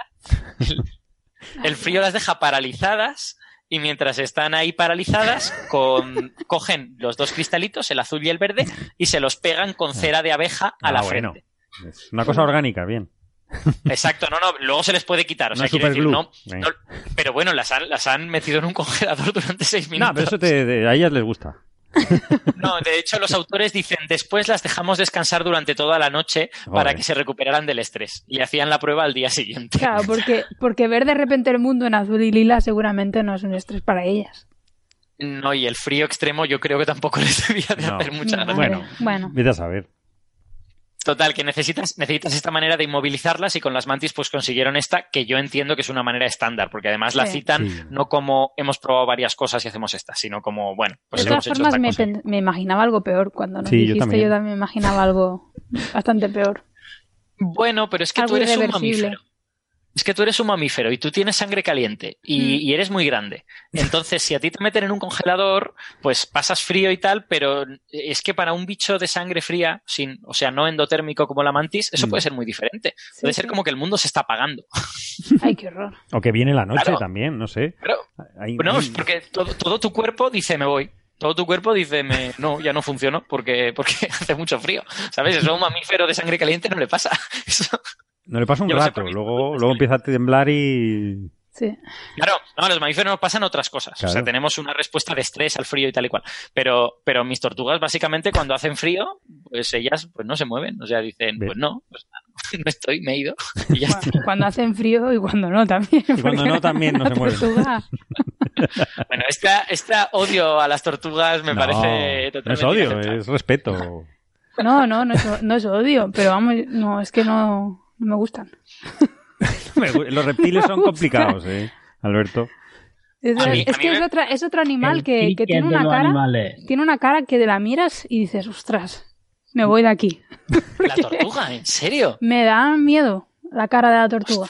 No, a mí la marina va, me gusta pero- mucho. ¿Sí? Sí, las tortugas marinas son muy bonachonas, son- tienen unos ojazos y no dicen Momen- nada. Momento vivécdota. Vivéctota. En, en Hawái, cuando estuvimos en Hawái había un montón de tortugas marinas. Y yo que a veces me pongo así muy, ¿sabes? Como súper valiente. Vamos a nadar con las tortugas marinas, no sé qué. Empecé a nadar hacia ellas y cuando me vi una de cerca empecé a nadar para atrás. Vamos, que me teníais que haber visto. Es A ver que ni, ni más- Michael Phelps me pilla, o sea, me dio un miedo aquel bicho. A ver, a las, a las tortugas hay que entenderlas. Hay un vídeo Ah, muy vale. gracioso en YouTube que a mí me encanta, en el que aparece una, hay una tortuga de tierra que tendrá pues como 10 o 15 centímetros, no será más grande que eso, no, no pesará más de un kilo en ningún caso, y un perro grande, un perro del tamaño de un, de un pastor alemán o un- a lo mejor un poquito más pequeño o algo así. Y eh, la tortuga se va acercando al perro y el perro le ladra cuando ve que se acerca. Y dice, este bicho, ¿qué narices es? Pero el perro no se siente atacado, es una tortuga de un kilo, lógicamente. Entonces la tortuga sigue acercando, el perro le ladra, ve que la tortuga no hace nada, y cuando la tortuga llega, la pata del perro hace ¡zasca! y le pega bocado al perro. Y el perro dice, ¿pero qué, qué está pasando? El perro se queda súper sorprendido, la tortuga vuelve a ir hacia él y ¡zasca! le vuelve a pegar bocado. Y en un momento dado el perro entra en pánico, o sea, Claro. porque no entiende nada. No entiende cómo ese infusorio está intentando comerle. Qué bueno. Y me parece una, una cosa muy de reptil. Yo ese, esa- ese comportamiento lo identifico mucho con cosas que he vivido a lo largo de estos años. Qué bueno, bueno. eh, termino de Sí, contaros sí. lo de la mantis, ¿vale? Para. Os, os describo los experimentos, ahora que ya sabemos que ven en una pantalla de estas con varios Sí. colores y un ojo va a ver una cosa y otro ojo va a ver la otra. Os describo los experimentos para que entendáis qué tipo de cosas las mantis haces bien, hacen bien y cuáles eh, nosotros hacemos peor que ellas. El primer experimento, que es el más sencillo posible, en un ojo te ponen eh, puntos oscuros y claros, ¿vale? Del, del color que sea, ¿vale? De- del ojo en un ojo azul y en el otro verde, y en el otro te ponen eh, puntos oscuros y claros, eh, pero ligeramente movidos, para crearte una sensación de, de- de que están a una distancia más corta. Entonces, eh, ellos pueden eh, modificar esa, esa diferencia de, de distancia para que el punto esté a una distancia o a otra.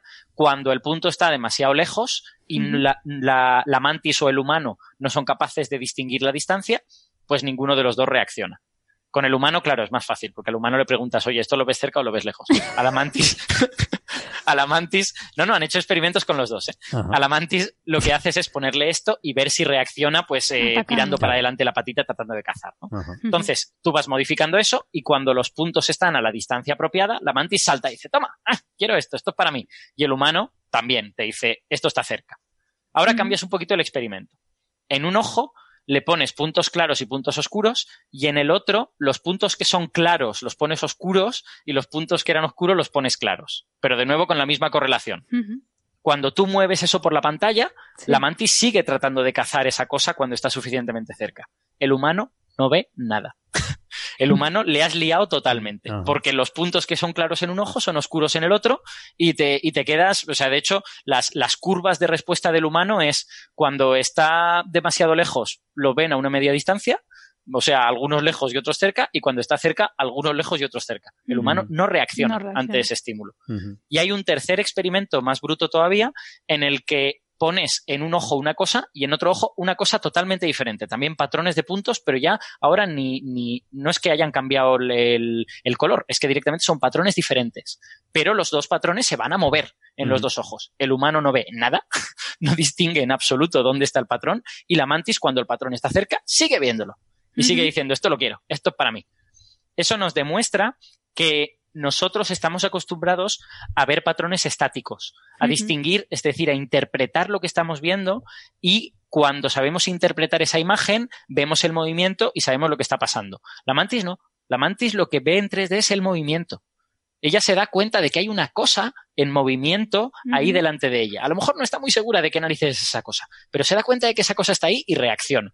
Eso quiere decir que su visión en 3D es mucho mejor que la nuestra en este sentido. No necesita entender el estímulo en- de esa manera, sino que se da cuenta de que hay una cosa y trata, y trata de cazarla.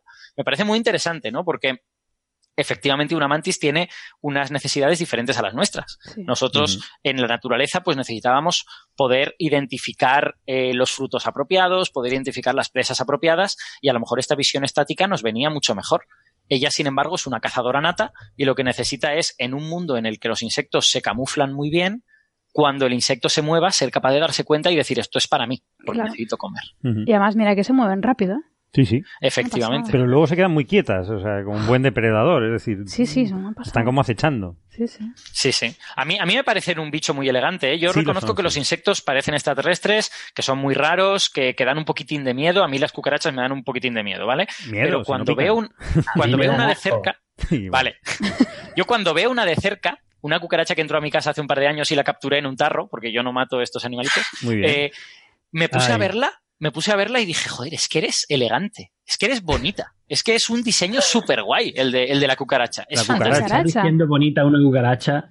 Es ¿Está un diciendo dise- cucaracha? Sí, Por- es un diseño ultra elegante. Es una máquina perfecta. Está perfectamente diseñada para lo que tiene que hacer, Sí. que es correr, ser capaz de distinguir olores, ser capaz de volar cuando es necesario. Tiene esos pelitos en las patas que le permiten notar lo que está pasando debajo de ella. Tiene un tacto Mm. maravilloso. A mí me parece es que es un bicho elegante. Y no Me portan estoy poniendo nervioso y me estoy moviendo de la silla, ¿eh? Así que vamos a Son muy limpias, además. Las cucarachas no, no sé por qué nos dan tanto asco, pero Porque se Es algo asocian atávico a, también, a sí. sitios, a sitios sucios. sucios, pero la cucaracha Es en igual sí que las palomas. Yo a mí tampoco, no sé, la gente está con lo de las palomas que dan asco y no sé qué. a me mí- caen mal. Pero yo creo que es un poco porque la asocias a ciertos sitios, ¿no? Eh, tampoco... Sí, a, No mí, a mí, sin embargo, las palomas, cuando veo una bandadita de palomas ahí pastando en un, en Claro. un, en una parque, siempre pienso, mira, dinosaurios. Los dinosaurios deben de ser así, Claro. pero en grande. pero en grandes. sí. bueno, de todas formas, el, el estudio este de la, de la mantis, yo entiendo que es un poco para, mm, para averiguar cuál es justamente el algoritmo que funcionan estos bichos para ver en 3D, ¿no? Porque supongo que luego eso de alguna manera tendrá aplicaciones prácticas, porque entender cómo vemos nosotros en 3D, cómo lo interpreta nuestro cerebro, entiendo que es un poco más complicado que, que a lo mejor con una mantis, ¿no?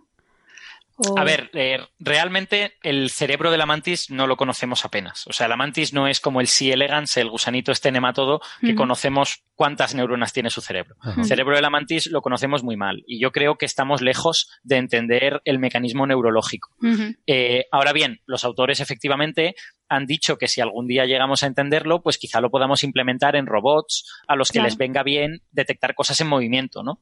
Eh, drones que tengan que coger objetos de, de cosas que se mueven o algo por el estilo. Sí. Pero yo pienso que estamos muy lejos de eso. Y de hecho el artículo no menciona ese tipo de aplicaciones más que una frasecita Claro. que se nota que la ponen así un poco por poner. Sí. Estamos, estamos lejos de, de ese punto en este momento y lo que estamos entendiendo es, estamos dando el primer paso hacia entender los mecanismos eh, para por los cuales ven en 3D las mantis. Pero yo creo que hasta que no tengamos un modelo de su cerebro, de las partes del cerebro que intervienen y tal, esto es un poco complicado. Sí, no, me imagino que sí, claro. Sí. Bueno, pues creo que se acabó de bichitos por hoy, ¿no? Sí, sí, pero muy chulo. Sí, no, la verdad es que estaba súper chulo. Me encanta A mí, a mí es que cosas. además yo, yo creo que los invertebrados son los grandes olvidados de todas estas cosas. Eh, empatizamos muy fácilmente con mamíferos, lo cual Mm. me parece muy bien, incluso con aves y tal, y los invertebrados son increíbles. Y hacen cosas súper guays, como lo de los ojos de las vieiras y todo esto. Sí. Entonces, yo, yo estoy un poco como cada vez que cae en mi manos algo de un invertebrado, digo, hostia, voy a leerlo. Ajá. Es verdad, los ojos de las vieiras, que lo comentaste en otro programa, ¿no? Comentaste Sí, sí, que también que, tienen- te habías comprado un libro, ¿no? ¿Te lo compraste al final? Me lo compré, lo tengo en mi mesa en estos momentos, os lo estoy enseñando. Y de hecho, eh, lo he utilizado como bibliografía para esto. O- otro día, como hoy ya hemos hablado bastante, da igual, pero otro día, si queréis, hablamos de los ojos compuestos de los insectos, que he aprendido un montón leyendo, Ah, bueno. leyendo este libro sobre eso, y es súper interesante. ¿Cómo- cómo se llama el libro? El libro se llama Animal Eyes y es de de animal. Michael Land y Dan Eric Nilsson y Vale. está en, eh, en las monografías de Oxford, Ajá. en Oxford Animal Biology Series. Muy bien. A mí me, me costó 40 euros, pero creo que son 40 euros extraordinariamente bien invertidos. Yo estoy Ajá. disfrutando como, como un enano leyendo este libro. Me lo estoy pasando cañón porque está lleno de información súper chula. Pues bien, bien, ya nos lo irás explicando por entregas, sí, pues sí. entonces. Eh, sí. Sí, sí, en, en otro programa, ojos compuestos, que Muy a mí me, me están dejando picueto los ojos compuestos. Bien, bien. Pues nada, volvemos de nuevo a la astrofísica. Esta vez una noticia bastante, bastante chula, bastante curiosa. Un artículo que ha salido en la revista Nature. Eh, el artículo en sí, debo reconocer que es bastante chulo. O sea, para no ser del tema de Supernova, a mí me ha, me ha resultado muy, un artículo Ujú. muy bonito, súper corto, me parece una paginilla y media o algo así.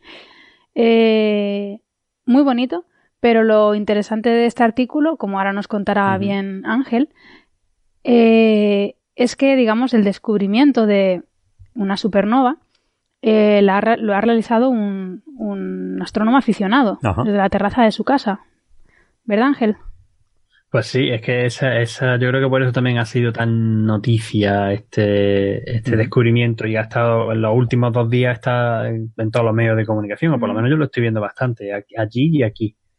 Eh, y yo estoy súper contento también cuando yo lo, lo recibí, lo, lo- lo vi por primera vez, lo vi por primera vez casualmente porque Antonio Martínez Ron escribió un artículo sobre ello y lo, lo vi pues, en las redes sociales que cuando son muchas veces me encuentro las cosas y digo, "Oh, qué cosa más chula.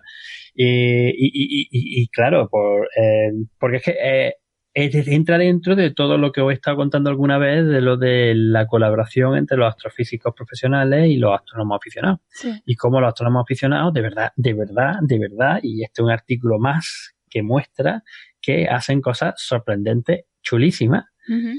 Pueden ser también cuestión de suerte algunas veces, como algunas veces, como alguno ha comentado por aquí, Como o puede todo, que no. Por- Como todo. A ver, no. los astrónomos profesionales, casi muchas de las cosas así chulas que se hacen son cuestión de suerte. Sí, sí. O sea, son Ya, porque- descubrimientos así serendipity, o no sé cómo Sí. se dice eso en español. Pero Serendipia, pero sí. Serendipia. Chorra, Es que el, suerte. el descubrimiento es en sí curioso, ¿no? Porque este es un astrónomo aficionado de, San- de Santa Fe, no, de Rosario, de Argentina, que tiene, bueno, en su casa, tiene su propio observatorio, se llama Víctor Buso, este, este señor, que es cerrajero, y le encanta la astronomía y lleva, pues nada, tiene su telescopio, un gran telescopio, y en esto fue en septiembre de 2016, pues él se había comprado una cámara nueva y estaba deseoso por probar la cámara. Entonces llega, pone la cámara, pero por historias varias, pues apunta al- al- a la primera zona del cielo en la que más o menos podía mirar y dice, ah, mira, por aquí está la galaxia, esta NGC 613.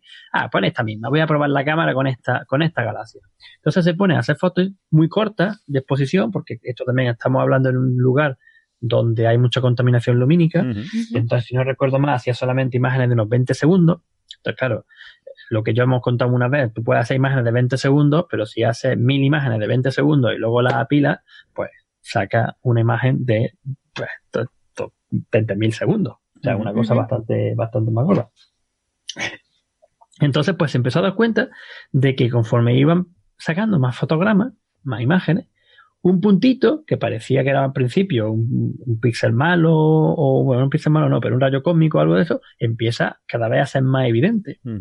Y, al final, pues se pone en contacto con, se lo dice a un, compañero, se ponen en contacto con astrónomos, con astrónomos profesionales, y resulta que acaba de descubrir una supernova y no solamente eso, sino que, las, que lo que estaba descubriendo es los momentos exactos Iniciales. en los que la supernova empieza a aparecer. Que eso no se había visto nunca.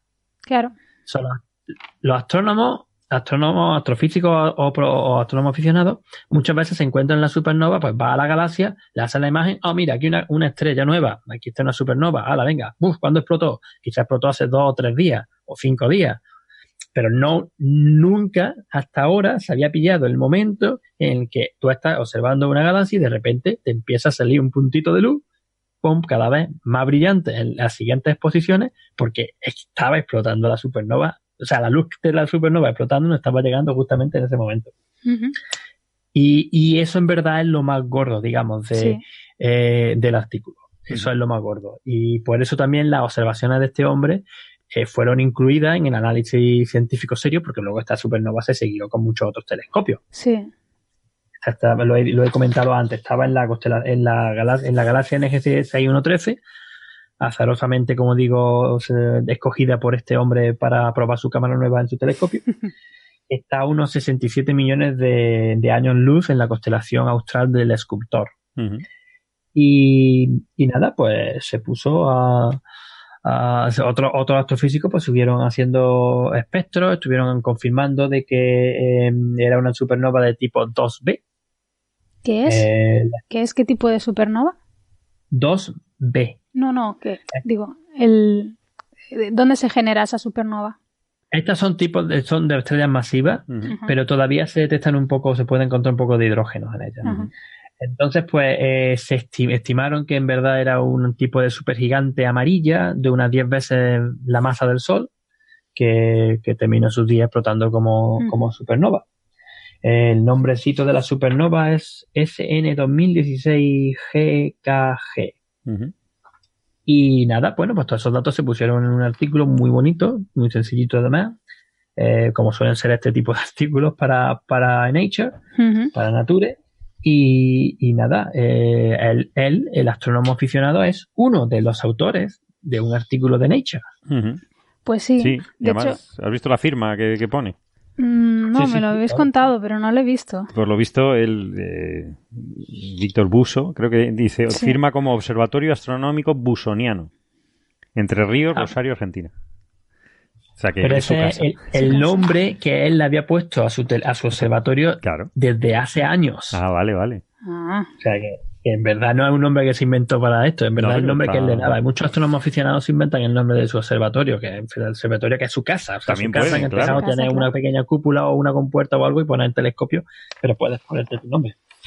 A Es, mí- es también bastante curioso, sobre todo ver la animación, la pequeña animación en la que ve al principio la galaxia Ajá. y después poquito a poco cómo va saliendo esa, esa, esa supernova sí. y cómo va, cómo va aumentando de brillo. De hecho, el aumento de brillo es bestial. Sí, sí, claro, no. O sea, se es- una Magnitudes, barbaridad. Es una pasada. Es, es una magnitud en cuestión de nada. En, cuest- en cuestión de 10 minutos, 15 Sí, sí, minutos, no, una es cosa una así. ¿eh? pasada ver la pendiente de cómo aumenta, ¿no? Y Y, de hecho, a mí eh, me. Yo tengo que reconocer que me dio un poco de tristeza porque, bueno, yo fui al artículo por, por lo que comentabais, ¿no? Porque esto lo había descubierto un aficionado y Ujú. fui a leerlo.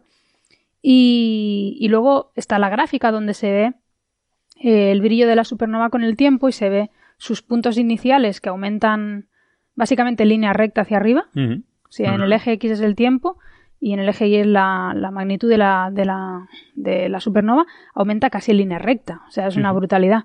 Y luego, pues unos días después, no sé si son dos días después, se ven los, los datos del, supongo que tomaron los astrónomos profesionales, Sí, ¿no? Ya en estos ya son de, de profesionales. que ya se ve como decayendo, ¿no? Y luego tiene como un rebote, que no sé si era algún choque, bueno, no sé. Pero bueno, suelen, ya se suelen- suelen tener las curvas de luz de las supernovas, suelen tener esas cosas. Alcanzan el pico, empiezan a bajar primero un poco, después pueden subir, pueden subir, se queda una parte ya plana que puede aguantar durante 100, algunas veces 100 días o una cosa así. Ujú.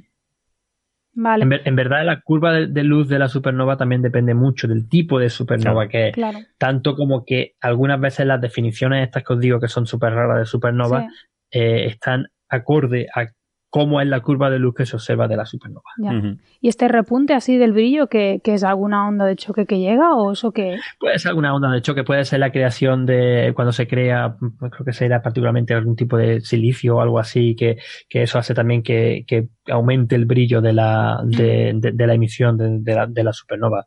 Eh, va- varias cosas involucradas. Puede ser, por ejemplo, que el mismo, la, la- o sea, la onda de choque, la expansión choque con las capas exteriores de la atmósfera de la estrella que se habían expulsado un poco antes, antes? pero no- antes de que explotara. Eh, pueden ser varias cosas.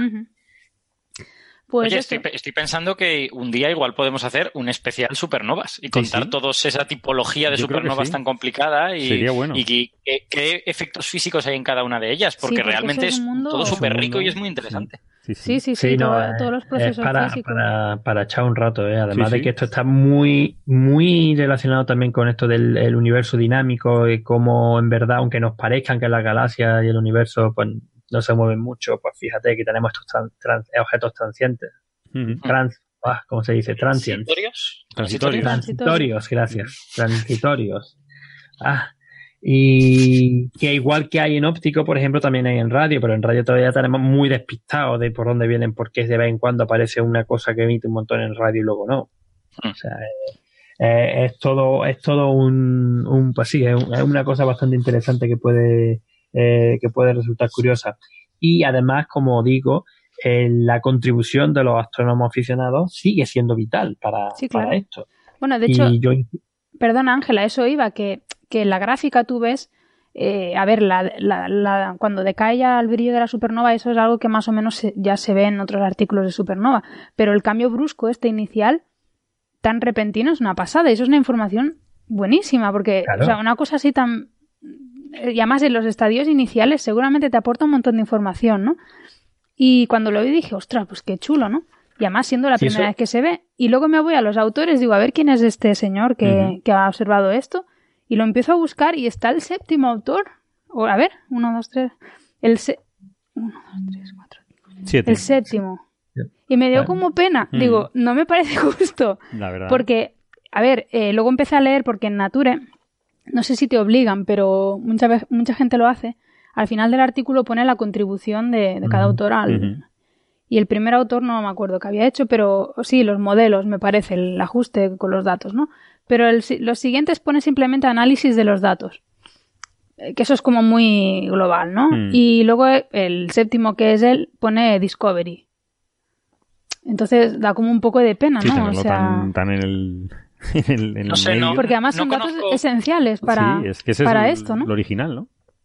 No conozco la intrahistoria de, de, de, este, de esta firma, ¿no? Pero una posible razón es que a lo mejor hay gente que para su carrera científica le viene muy bien Oh, estar claro. en los primeros puestos y sin embargo a él pues es un astrónomo aficionado y pues sí, tienes pues el orgullo de haberlo descubierto, pero, pero no lo Para- necesitas para Sí, tu carrera. pero bueno, Entonces, para un astrónomo, Del tercero para un para aficionado simplemente aparece en un artículo Claro. del No. Nature En Nature, Eh, con- y a ver y el, la- el orgullo o la satisfacción personal de, de- Sí. de- de- de haber encontrado esto es más que suficiente Sí, pero una Sí, cosa sí. no quita la otra, ¿no? No, Por claro. eso lo vas a poner. Y Yo, vamos, a mí, de me, a mí sinceramente me, me sorprendió. Ujú. No digo ponerlo el primero porque No, obviamente pero- los el modelado pues no lo va a poder No, y hacer. quien ha escrito el artículo suele ser el Y quién lo ha primero, o sea, escrito, quien- quien exactamente. Redacta Pero todo. yo que sé, entre los tres primeros yo lo hubiera puesto. Sí, sí, yo creo que sí, por justicia. No, no, tienes, tienes razón, ¿eh? Pero- tienes razón. Pero que, que, que, que aparte del descubrimiento hay mu- muchas cosas más y no Sí. solo tampoco los modelos. Está el Me refiero, de hecho de- digo, si no hubieran estado esos puntos en la gráfica, esto no se hubiera publicado en Nature. Ah, no, eso desde luego. Ah, Eso Pues es lo que entonces, digo. claro, claro. entonces, Hubiese sido una supernova más de las mm, centenares que se descubren cada año. exactamente, porque no es una supernova especial en ningún. No, no tiene ningún mecanismo físico diferente. O sea, no, no, no tiene nada de, de peculiar, salvo No, que es la ¿no? primera vez que se detectan los momentos iniciales de esto. Entonces, no sé, a mí me. Ay, Sí, da un poco de rabia. un poco de rabia. Pero bueno, la verdad que Aparte- está súper bien esto. Que aparte de eso, en verdad quiero insistir que este, que este señor eh, es capaz de hacer fotometría. Es increíble. sí. Porque Sí, esos claro. datos, si no, co- si no tú no sabes eh, eh, calibrar Sí, sí. tu instrumento, tu cámara, o incluso siendo tu cámara nueva, para poder sacar estos valores de los brillos, lo- la magnitud de, de- de un objeto, en este caso una estrella. Y es una de las cosas que, que los astrónomos aficionados, muchos de ellos hacen, eh, de- están haciendo de continuo. Eh, depende del nivel ¿no? en el que te encuentres Mm. de, de astrónomo aficionado. Y es una de las cosas que, por ejemplo, desde la Sociedad Española de Astronomía, dentro de la Comisión de Profesionales y Amateurs, en la que me encuentro.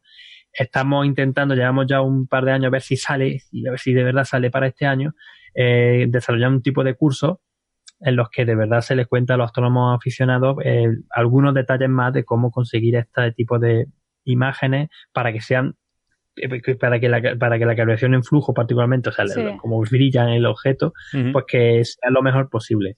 Y ese Sí. posiblemente sea el primer curso que tengamos, que tengamos más pronto que tarde. Ah, Ah, qué pues guay. está muy bien, sí. Sí, Sí, no, que es, es muy necesario porque la astronomía aficionado no es una astronomía menor, es complementaria. No, no, no, ni mucho, O sea, ni- ni mucho menos, Se pero además que, campo, o sea, o que- sea- que, que, que no, que no resulta tampoco tan sofisticado porque la instru- lo- los instrumentos y el- el- es mucho más complicado el manejo del telescopio, el Hmm. manejo de la cámara, que en verdad luego ya, una vez que sabes y tienes eso, y ellos se lo han hecho muchas veces desde el principio, Ujú. conseguir tener, saber que cómo tienes que grabar los datos, saber cómo observar estrellas de calibración y saber cómo, cómo la- los tipos de eh, procesos, tipos de im- imágenes de calibración, los famosos flats, los famosos darks eh, y, y todas estas cosas que tienes que hacer para que luego pues puedas calibrar tu, tu imagen y puedes e- e- esa, esa luz que estás recibiendo puedes ponerle una escala física, que Claro. al final lo que hacen. Sí, sí. Yo os quería, yo os quería preguntar, porque no me ha dado tiempo a mirarme este artículo, he estado tan con los ojos y las mantis y las cosas, eh, que no me ha dado tiempo a mirarme este, y os quería preguntar la relevancia de esos puntos, eh, es decir, ¿dan la razón a modelos que teníamos de cómo empiezan las supernovas? Eh, eh, ¿en, qué, ¿En qué dirección van eh, esos, esos puntos? Ya que es la primera observación que tenemos, pues es algo muy valioso, ¿no? Hmm. Pues sí, precisamente, es que por eso está en Nature, porque Ujú. confirman los modelos y además pues parece, o sea, parece, lo, lo que predicen los modelos es que eh, lo que estamos viendo es justamente el momento en el que la onda de choque que Ujú. se ha generado en el centro colapsando de la estrella masiva Está alcanzando, alcanzando la superficie de Ujú. la estrella Sí. y es cuando empieza eso a aumentar de brillo y, y ya termina explotando. Hmm. O sea que realmente, jope, es muy bonito. O sea, Sí, yo, sí, yo creo que es muy guay. La sí, pena sí, es que probablemente no vayamos a tener otro como esto Claro. ah, No, en claro. mucho tiempo, ¿no? Sí. Hay una, hay una estimación por ahí que la probabilidad de eh, captar este fenómeno es de una entre 100 millones. Mi madre. O sea que necesitamos 100 millones de astrónomos aficionados Mirando para tener una probabilidad apreciable de que esto ocurra. O sea que hay que, la comunidad tiene que crecer. Exactamente, sí. Sí, sí. Bien visto. Bueno, pues de este resultado tan bonito pasamos a otro, si cabe, más bonito. Tendría que estar Bernabé hoy aquí para Tenía verlo. que estar, yo me acuerdo mucho de él. Porque- Por otras cosas, pero también sí. por estas. Traemos la demostración empírica de que los campos magnéticos existen. No, eso se sabía. Bernabé juega con nosotros porque sabe que somos de, de campo magnético Hmm, y él siempre dice que en sus galaxias los campos magnéticos no son importantes para lo que él está estudiando en ese momento. oh, claro. Pero los campos magnéticos existen en todo el universo, evidentemente. Sí, sí, sí.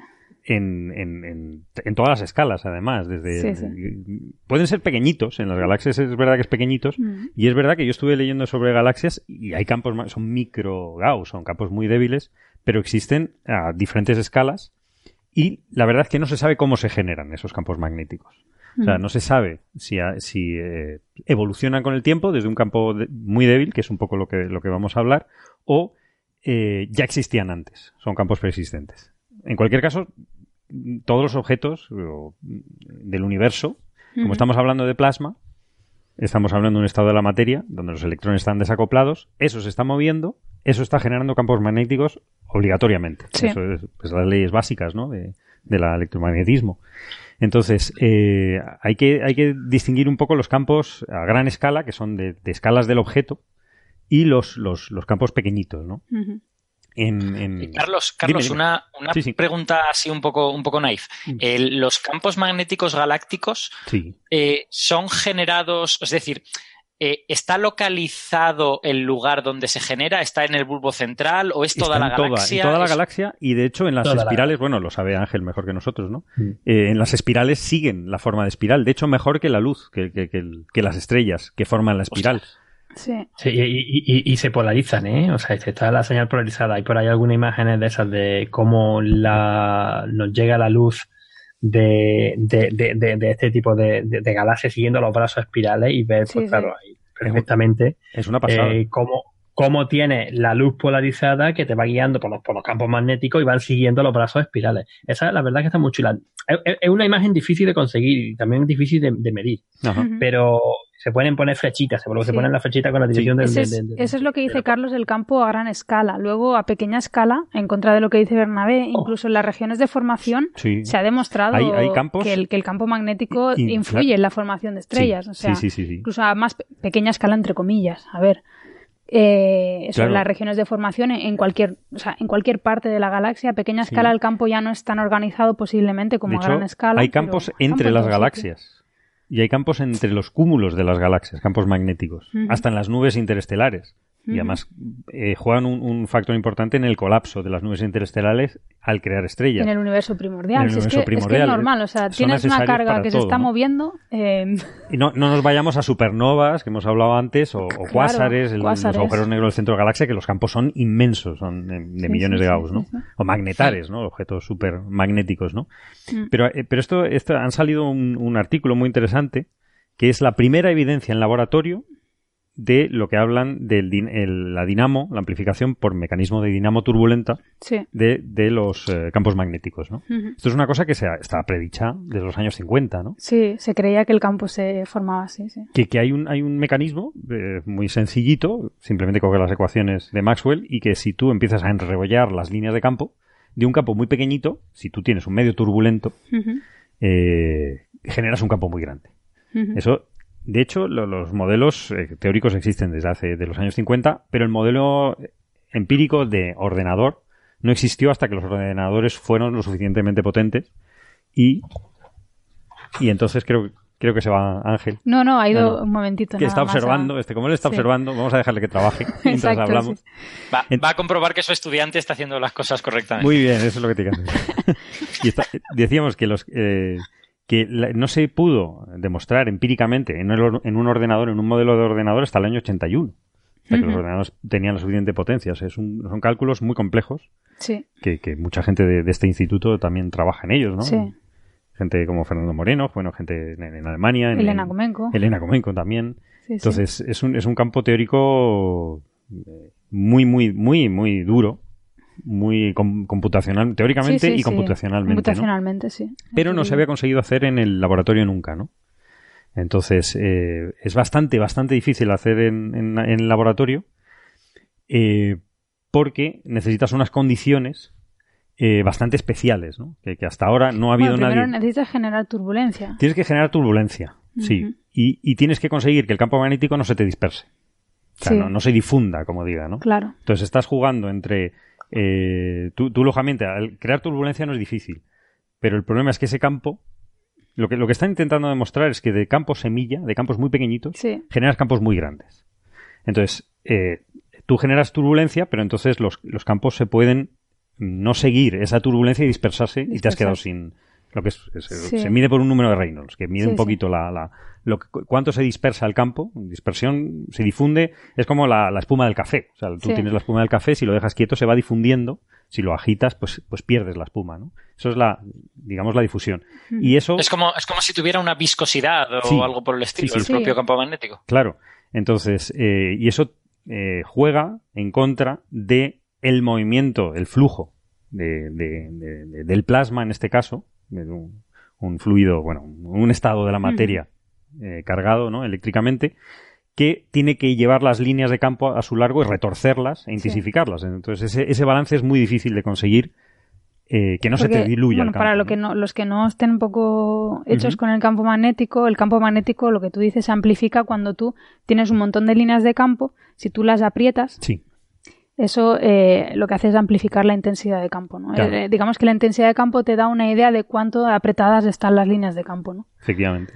Entonces, eh, los movimientos turbulentos, de alguna manera, lo que hacen es justamente ir apretando esas, esas líneas, ¿no? Ir retorciéndolas. Retorciéndolas aumentas la tensión magnética. Claro. Es como una banda elástica, una goma elástica. Si tú doblas Mm. una goma elástica no pasa nada. No, no Mm. tiene energía. Pero si tú la retuerces Y entonces ya la doblas, ya ha conseguido más energía todavía. ¿no? Sí, algo parecido. Algo parecido, ¿no? De hecho, eso, es, eso es lo que se creía que, lo que se cree que pasa en la superficie del Sol, ¿no? Sí. O sea, que la granulación, que son movimientos eh, turbulentos, pues de alguna manera amplifican el campo magnético en, en la superficie Claro, del eso Sol. se ¿no? sabía en modelos, se sabían en, en- Eso, y las simulaciones, simulaciones numéricas numéricas, lo sale, consiguen, sí. pero no se había conseguido hacer en el laboratorio. Y ahora, eh, una, una- una estas, perso- estas personas, bueno, entre ellas está Fausto Cataño de la Universidad de Chicago, que es uno de los jefes de, Sí. de MHD norteamericano, estadounidense, perdón. Yo, yo- bueno, no sé, yo creo que de los pioneros de simulaciones numéricas, Sí, ¿no? De también, magnetoconvección, también. ¿no? Y que son una gente muy seria, que con un, un trabajo que, que sacan pocos artículos, es decir, pueden tardar 10 años en sacar un artículo. Es una cosa súper pensada y, vamos, eh, con- eh, unen todo, desde experimentación a modelos teóricos. Está muy, muy, muy acotado. El, el- el artículo es impresionante. Y lo que han conseguido es crear turbulencia con una, una celulita muy pequeña, en la, la cual la hacen estallar con, con unos láseres de alta, alta energía y crean dos, digamos, dos ondas de, de- de- ese plasma que entre dos celdillas pues se chocan entre sí y crean un fluido completamente turbulento, ¿no? Tiene otros detalles, como que hay una- unas plaquitas dopadas en cloro, no sé qué, que lo que hacen es, al emitir rayos X, detectan que efectivamente hay turbulencia. Porque tienes que comprobar que, que te Claro. está, que está pasando lo que está diciendo que está pasando. Entonces eso es lo complicadísimo, ¿no? Detectan que hay eh, turbulencia efectivamente por la emisión de, de rayos X en, el- en estas laminitas de plástico de cloro. Y además eh, eh, miden el campo magnético a lo largo de esa...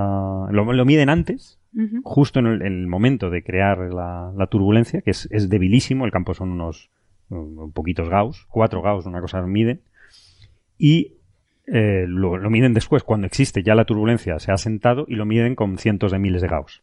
O sea que Una buena efectivamente amplificación, es una efectivamente. amplificación brutal. Entonces han Y demostrado... este- Sí, sí.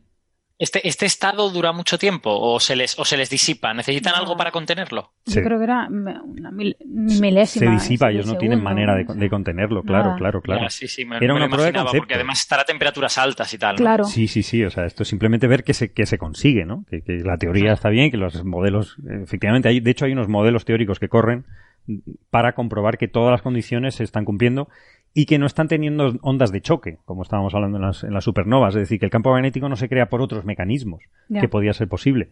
Y efectivamente lo demuestran que, que no hay ondas de choque, que no hay di- gradientes, no hay diferencias de, de temperatura que, que generan diferencias de densidad que pueden generar campos magnéticos, otra forma de generar intensidad de campo magnético, sino que es la propia turbulencia la que retuerce las líneas y amplifica el, el- el- el campo magnético, con lo cual, pues está genial. Es decir, es la primera vez que se hace, ¿no? Sí, sí.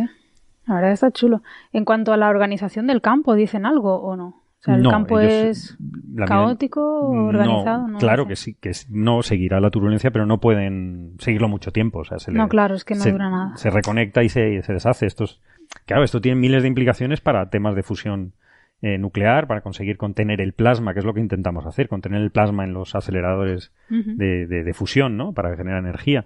Eh, pero Claro. eso, ese confinamiento del plasma es, es comple- complejísimo por la reconexión. No, era, Sí, sí. no es el objeto ¿no? de, de este estudio, es simplemente demostrar que este mecanismo es válido y, y pasa, ¿no? Y es la primera vez que se hace Sí, sí, la, verdad foto, que ¿no? es chulo.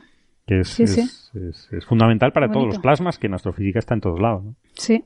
Campo magnético está en todos Sí, sitios. sí, sí. Y Bernabé, Pero pues, además, no aunque, usa- no lo aunque usará. esto, aunque esto no nos lleve a fusión nuclear pasado mañana, entender qué pasa con los plasmas cuando hay turbulencias y tal, pues seguro que va a ayudar, ¿no? Eh, si el, cuando los reactores estos de fusión estén más maduros, se, a ti se te pueden producir este tipo de fenómenos, ¿no? Y es bueno que tú sepas cuáles son las consecuencias. Sí, yo sí, yo sí, creo, sí. estoy convencido que todo este tipo de avances, aunque son muy básicos, luego resulta que a veces te sorprenden y tienen una aplicación muy importante a todas estas cosas. O sea que, vamos, fantástico por ellos. No, está. Es una publicación en Science, ¿no? Esto O es Nature ah, no, Communications. Nature Communications. Sí, sí, sí, sí. Sí, sí, sí. Ah, no, la de Science es la que traemos después. Sí, sí. Pues nada, muy chulo. Qué guay, muy bonito, sí, sí.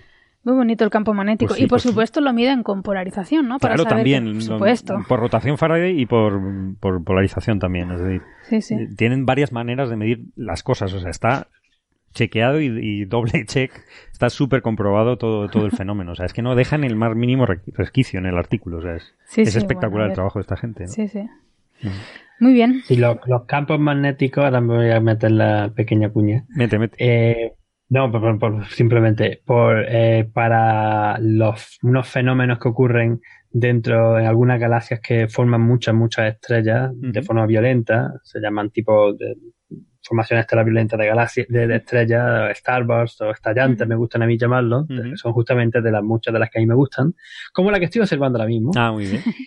Eh, pues mm, por los efectos de muchas explosiones de supernova, ah, consiguen expulsar el gas fuera de la galaxia y se generan unas estructuras que se llaman supervientos galácticos, bastante chulos, que también tienen muchos, unos campos magnéticos que no, bueno, no conocemos bien las propiedades, pero que tienen que estar porque además aparecen como colimados, Claro. muchas veces en dos direcciones distintas, y no solamente es por la colimación de por dónde salen las supernovas, las supernovas pronto direcciones. todas direcciones, ¿eh? Bueno, la cuña publicitaria es que simplemente me he tenido que escapar un momento a comprobar cómo iba porque es uno de los objetos que estamos observando ahora mismo. Mira, muy apropiado.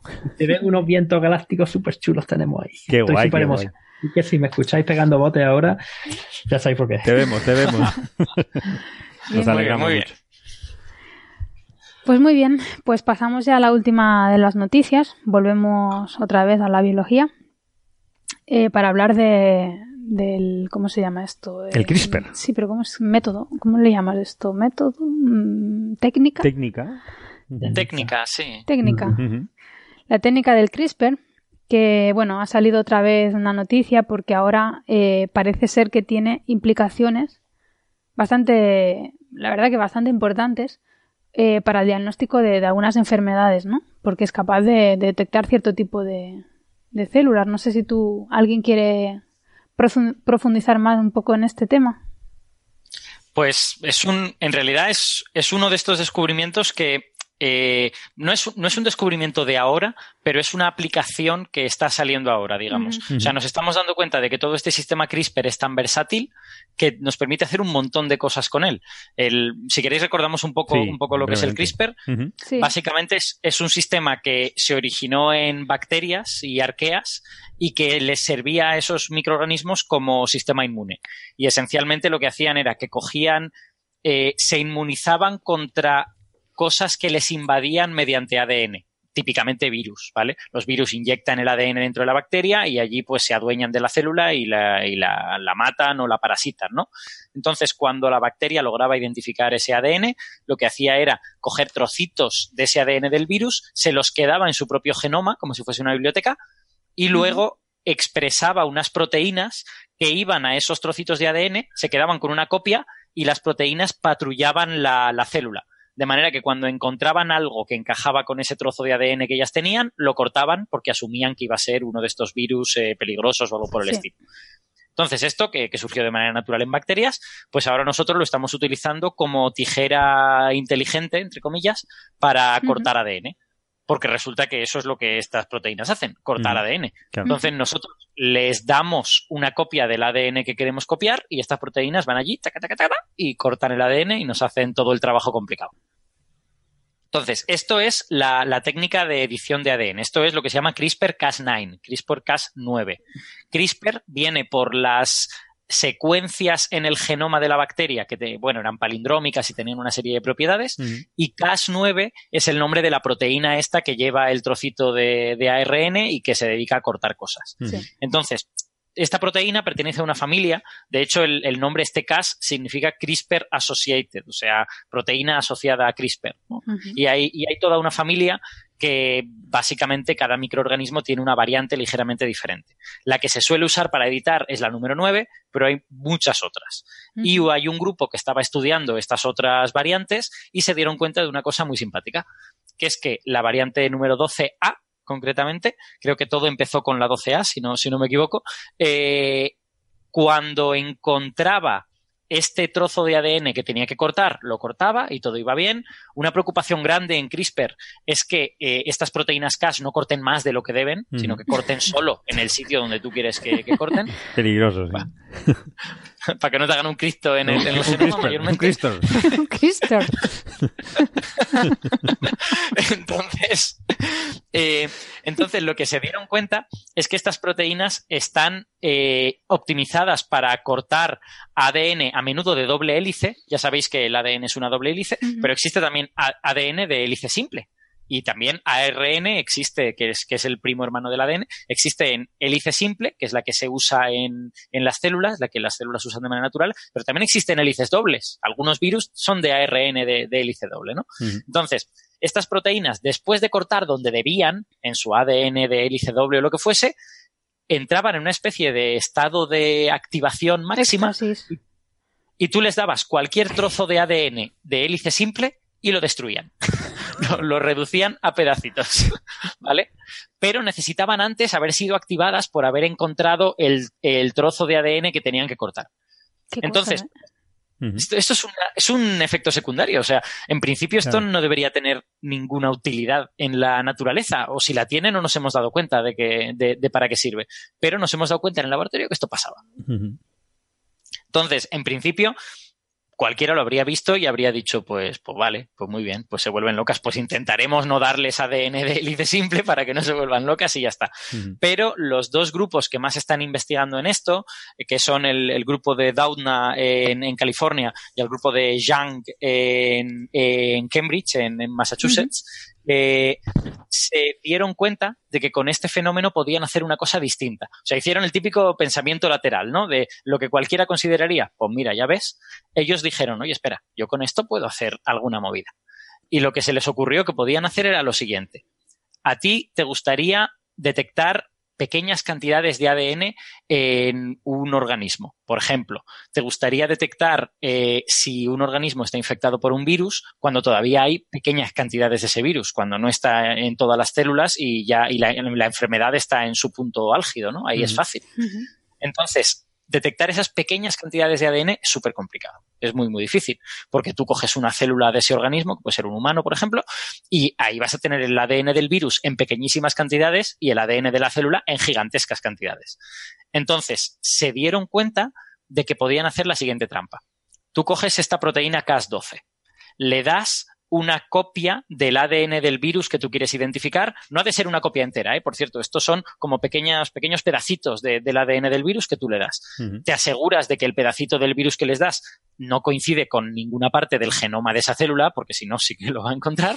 ¿Vale? Le das un trozo de virus que sea diferente eh, y dejas a la proteína suelta dentro de la célula. Si la proteína encuentra el virus, va a cortar el virus y va a, em- a entrar en el estado este de activación de me he vuelto loca pues además de la proteína, tú le dejas unas ciertas cantidades de ADN de hélice simple que están unidas a algo fluorescente, Ah, vale. pero que solo es fluorescente si el ADN es destruido. Ah, Si está pegado al ADN, no Ay, lo es. qué- Mi madre, qué complicado. Entonces, claro, la- el, el- pero el razonamiento es súper bueno. Sí, sí, sí. Porque el razonamiento es, si no hay virus dentro de la célula, la proteína jamás será activada Vale. y no se volverá loca contra este ADN, con lo que no habrá fluorescencia. No, la fluorescencia nos iluminará. Claro. Claro. Si hay solo una pequeñísima cantidad de este virus dentro de la célula, la proteína lo terminará encontrando por casualidad, Ajá. lo cortará y entonces se volverá loca y la célula empezará a brillar con esta fluorescencia porque cortará la otra cosa. Sí que- Súper guay. Es convertir, es convertir una derrota en un éxito, Es ¿no? total, ¿eh? qué pasada. Entonces, de, de repente, estos dos grupos pues han- se han dado cuenta. El primero que hizo esto fue el de Young, fue el de, fue el de Cambridge, eh, y creó una técnica. las- los artículos son muy divertidos porque en los abstracts se dan, te das cuenta de que ya te están vendiendo el producto. Vale. O sea que, porque les ponen hasta nombre. El grupo de Young dice, bueno, nuestra técnica Sherlock para Ah, detectar sí, ADN. bueno. Y el grupo de Doudna dice, bueno, nuestra técnica, ¿cómo se llama? Detector para Detector. detectar ADN. Entonces, bueno, ya les han puesto hasta nombrecitos. Pero, pero las ideas son muy divertidas porque realmente tú aprovechas un efecto secundario de estas proteínas Cas para detectar cantidades mínimas del ADN. Y estas cantidades mínimas son tan tan pequeñas porque estas proteínas son fabulosas a la hora de detectar el ADN y cortarlo. Es que la naturaleza nos ha dado un, un arma maravillosa. Si lo hubiéramos tenido que diseñar nosotros, habríamos tardado décadas. Claro. Pues realmente te, te sirve para cosas, supongo que muy específicas, ¿no? Porque claro, eh, yo qué sé, cualquier enfermedad no puede ser, porque tus mismos anticuerpos ya son de alguna manera virus también. Entonces, supongo que no, no Mm, te, bueno. no te van a detectar una enfermedad estándar, sino supongo que serán- tendrán que ser cosas, no sé, no me imagino que pueden... O genéticas, marcador genético que tenga Eso al- es. alguien, alguna enfermedad genética, ¿no? Específica. Pero ¿y te Tiene que ser alguna cosa- cacho? Es que no, no, No, sé te si cogen lo una veo. ¿eh? célula y te lo Te la y te detectan, detectan si lo tienes En una célula, en una célula y si tú lo, se lo vas a pasar a tu progenie. no sé. claro. Tiene que ser algo que no inter... O sea, si es un invasor, tiene que ser un invasor que tenga ADN o ARN y que no coincida con el tuyo. O sea, tienes Claro, que encontrar sí. una Ah, parte sí. de él que sea diferente, porque si no, lo que va a encontrar es tu propio Tu ADN propio o tu propio ARN y se va a volver loca y va a brillar la Va célula, pero no va, no va a haber nada. Y si lo que quieres es. Yo creo que para identificar algo dentro de tu propio genoma, eso las armas ya las tienes. Porque el ADN lo tienes desde que eres pequeño. Entonces, Sí. bueno, pues coges al, al bebé una muestra de ADN de la boca y le haces, le, le secuencias el genoma y ya está. Ya está. Pero el problema Claro. es cuando pasan estas cosas de hay algo en una cantidad ínfimamente pequeña, pero que si la dejo crecer se va a convertir en un problema serio. Un, un invasor, ¿no? Que te... Entonces yo, yo creo que para virus, eh, Sí. los, eh, los autores de este artículo pues hacen, hacen pruebas con el virus del papiloma humano, con el virus Zika, con el virus del dengue y con un par de cosas más, exacto, con, con ADNs mutados patógenos, o sea, con gente que tiene mutaciones patógenas en su ADN y que no son fáciles de encontrar y Vale. no estoy muy seguro de por qué, de por qué no son fáciles de encontrar. Pero bueno, quizás simplemente porque, porque quieren hacer esta prueba. El grupo de Yang, en concreto, que es el que lleva más tiempo, de hecho han descubierto una combinación de varias variantes de estas proteínas Cas para poder detectar hasta cuatro cosas en una sola prueba. O sea, tú pones cuatro, cuatro de estas cosas que quieres detectar, le pones cuatro variantes diferentes de la proteína, cada una de ellas hace su tarea y, al- y le pones cuatro colores fluorescentes diferentes a los fluoróforos y tararí. Puedes en un, en un mismo tubo de ensayo detectar Claro. el dengue, el Zika y dos cosas más. Mi madre. Claro que eso, no, no sé hasta qué punto eso es muy útil, No, pero claro. ellos te están demostrando que es una técnica industrial, digamos. Sí, Sí, sí, no, la verdad que sí. Y estos do- estas dos personas, o sea, estos dos grupos, digamos que lo han encontrado simultáneamente, o cómo ha sido la publicación Mm. es de, de los dos grupos o, o han sido dos separadas, es que eso no lo he, no lo he visto. Eh, las dos publicaciones que traemos esta semana son simultáneas. Pero lo que pasa es que el grupo de Doudna es la primera vez que desarrolla una de estas aplicaciones, mientras que el grupo de Yang ya tenía eh, una primera versión de su método Sherlock. Ahora está presentándote el Sherlock versión, versión mejorada y ya tenía una del año pasado. En ese sentido, Yang lleva, lleva un poco la delantera. Y hay una competición muy, muy bestia entre los dos grupos, porque de hecho están en litigios para ver quién patentó antes el método este de CRISPR-Cas y por lo tanto quién se va a llevar los muchísimos millones que hay, que hay debajo de la utilización de esto, ¿no? Porque cada vez lo utilizan más laboratorios y, y eso te lo fabrican empresas a las que tú le licencias la patente. O sea que, bueno, hay, aquí hay cosas que no son solo ciencia, Sí, digamos. sí, sí. La competición sí. entre estos dos grupos es también para demostrar yo puedo ser igual de bueno que tú. Claro, lo que pasa es que Dauna es una de las inventoras de la técnica. O sea, es Jennifer Exacto. Dauna y con, Sí. con Charpentier es la- las que cogieron la de Francis Mojica la, y, y lo perfeccionaron. O sea, que son, vamos, una cosa es el reconocimiento científico y otra cosa es la aplicación industrial a ver quién se lleva el método a la patente, ¿no? Efectivamente. Exacto. Yo tengo la sensación de que estos dos artículos están mucho más orientados a la cosa industrial Sí. que a, que a otra cosa. Porque, digamos, el mecanismo eh, básico, el mecanismo de la proteína K se vuelve loca, ese ya estaba Sí. publicado en otros sí. sitios. Sí, sí. Eh, entonces, estos son más, te voy a presentar algo que dentro de cinco años igual te lo puedo eh, soltar en el mercado, o a lo Sí, mejor sí, dentro sí. de menos, no, no lo sé. Pero vamos, muy interesante, ¿no? Cómo convertir una, algo que sería un problema o que sería un error de la proteína en una ventaja para, para hacer tú algo con ella. Pues muy bien. Muy bueno, guay. yo creo que ya por hoy tenemos bastantes temas. Eh, nada, lo de siempre. Yo me lo he pasado súper bien con vosotros. Nosotros y, también. y nada, espero que a la gente también le guste el programa. Y nos vemos la semana que viene. Muy Así bien. que nada. Yo espero, yo espero que no se hayan asustado con las mantis y No. que, y que Sí, ha sido un no haya- poco Que duerman tranquilos.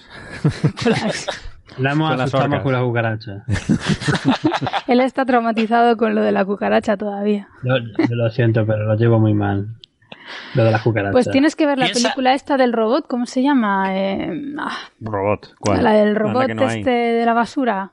Ah. Eh, sé que lleva. Pero no es Wally. Ah, Wally. Wall-E. Wall-E. Wall-E. ah, sí, Ahí sale bueno, una eh, cucaracha bastante graciosilla. Sí, sí. Igual te pero bueno. puede hacerte cambiar de opinión, Ángel. Da igual si no, si la peli la he visto, pero bueno, una cucaracha en, la, en una película de dibujo animado, muy bien, no, no me importa. A mí el problema es encontrarme el bicho ese correteando por el suelo en la mesa. En Australia- siempre me han dado mucho asco, lo siento mucho, salgo corriendo. En Australia si- tienes bichos peores. Sí. Un, un zapato que entonces yo no hago lo que hace Alberto de buscar un, un tarrito y a poner yo no zapatón. No, yo que va a llevar. Yo no puedo, yo no puedo matar ningún bicho. De hecho, creo que ya lo he visto, No, ya lo he dicho no. alguna vez.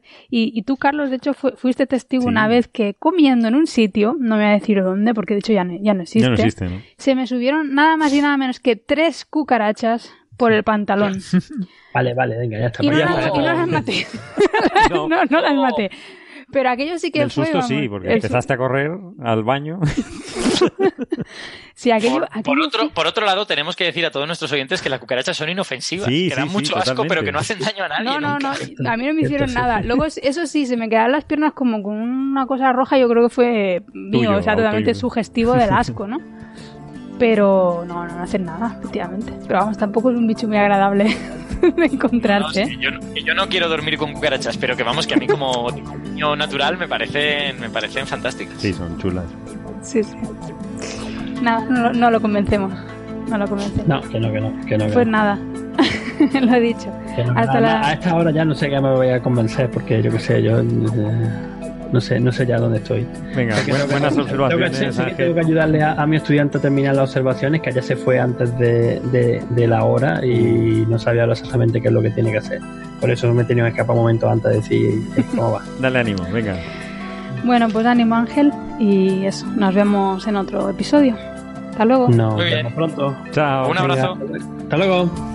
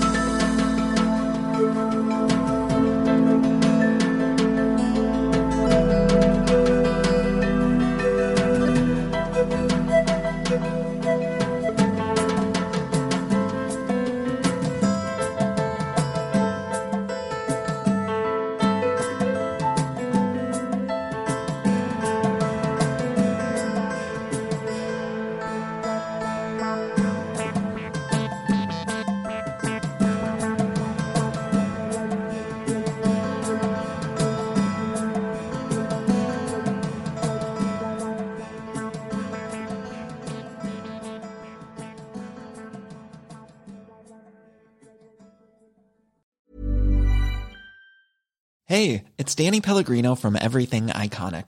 Ready to upgrade your style game without blowing your budget? Check out Quince. They've got all the good stuff shirts and polos, activewear, and fine leather goods, all at 50 to 80% less than other high end brands. And the best part? They're all about safe, ethical, and responsible manufacturing. Get that luxury vibe without the luxury price tag. Hit up quince.com slash upgrade for free shipping and 365 day returns on your next order. That's quince.com slash upgrade.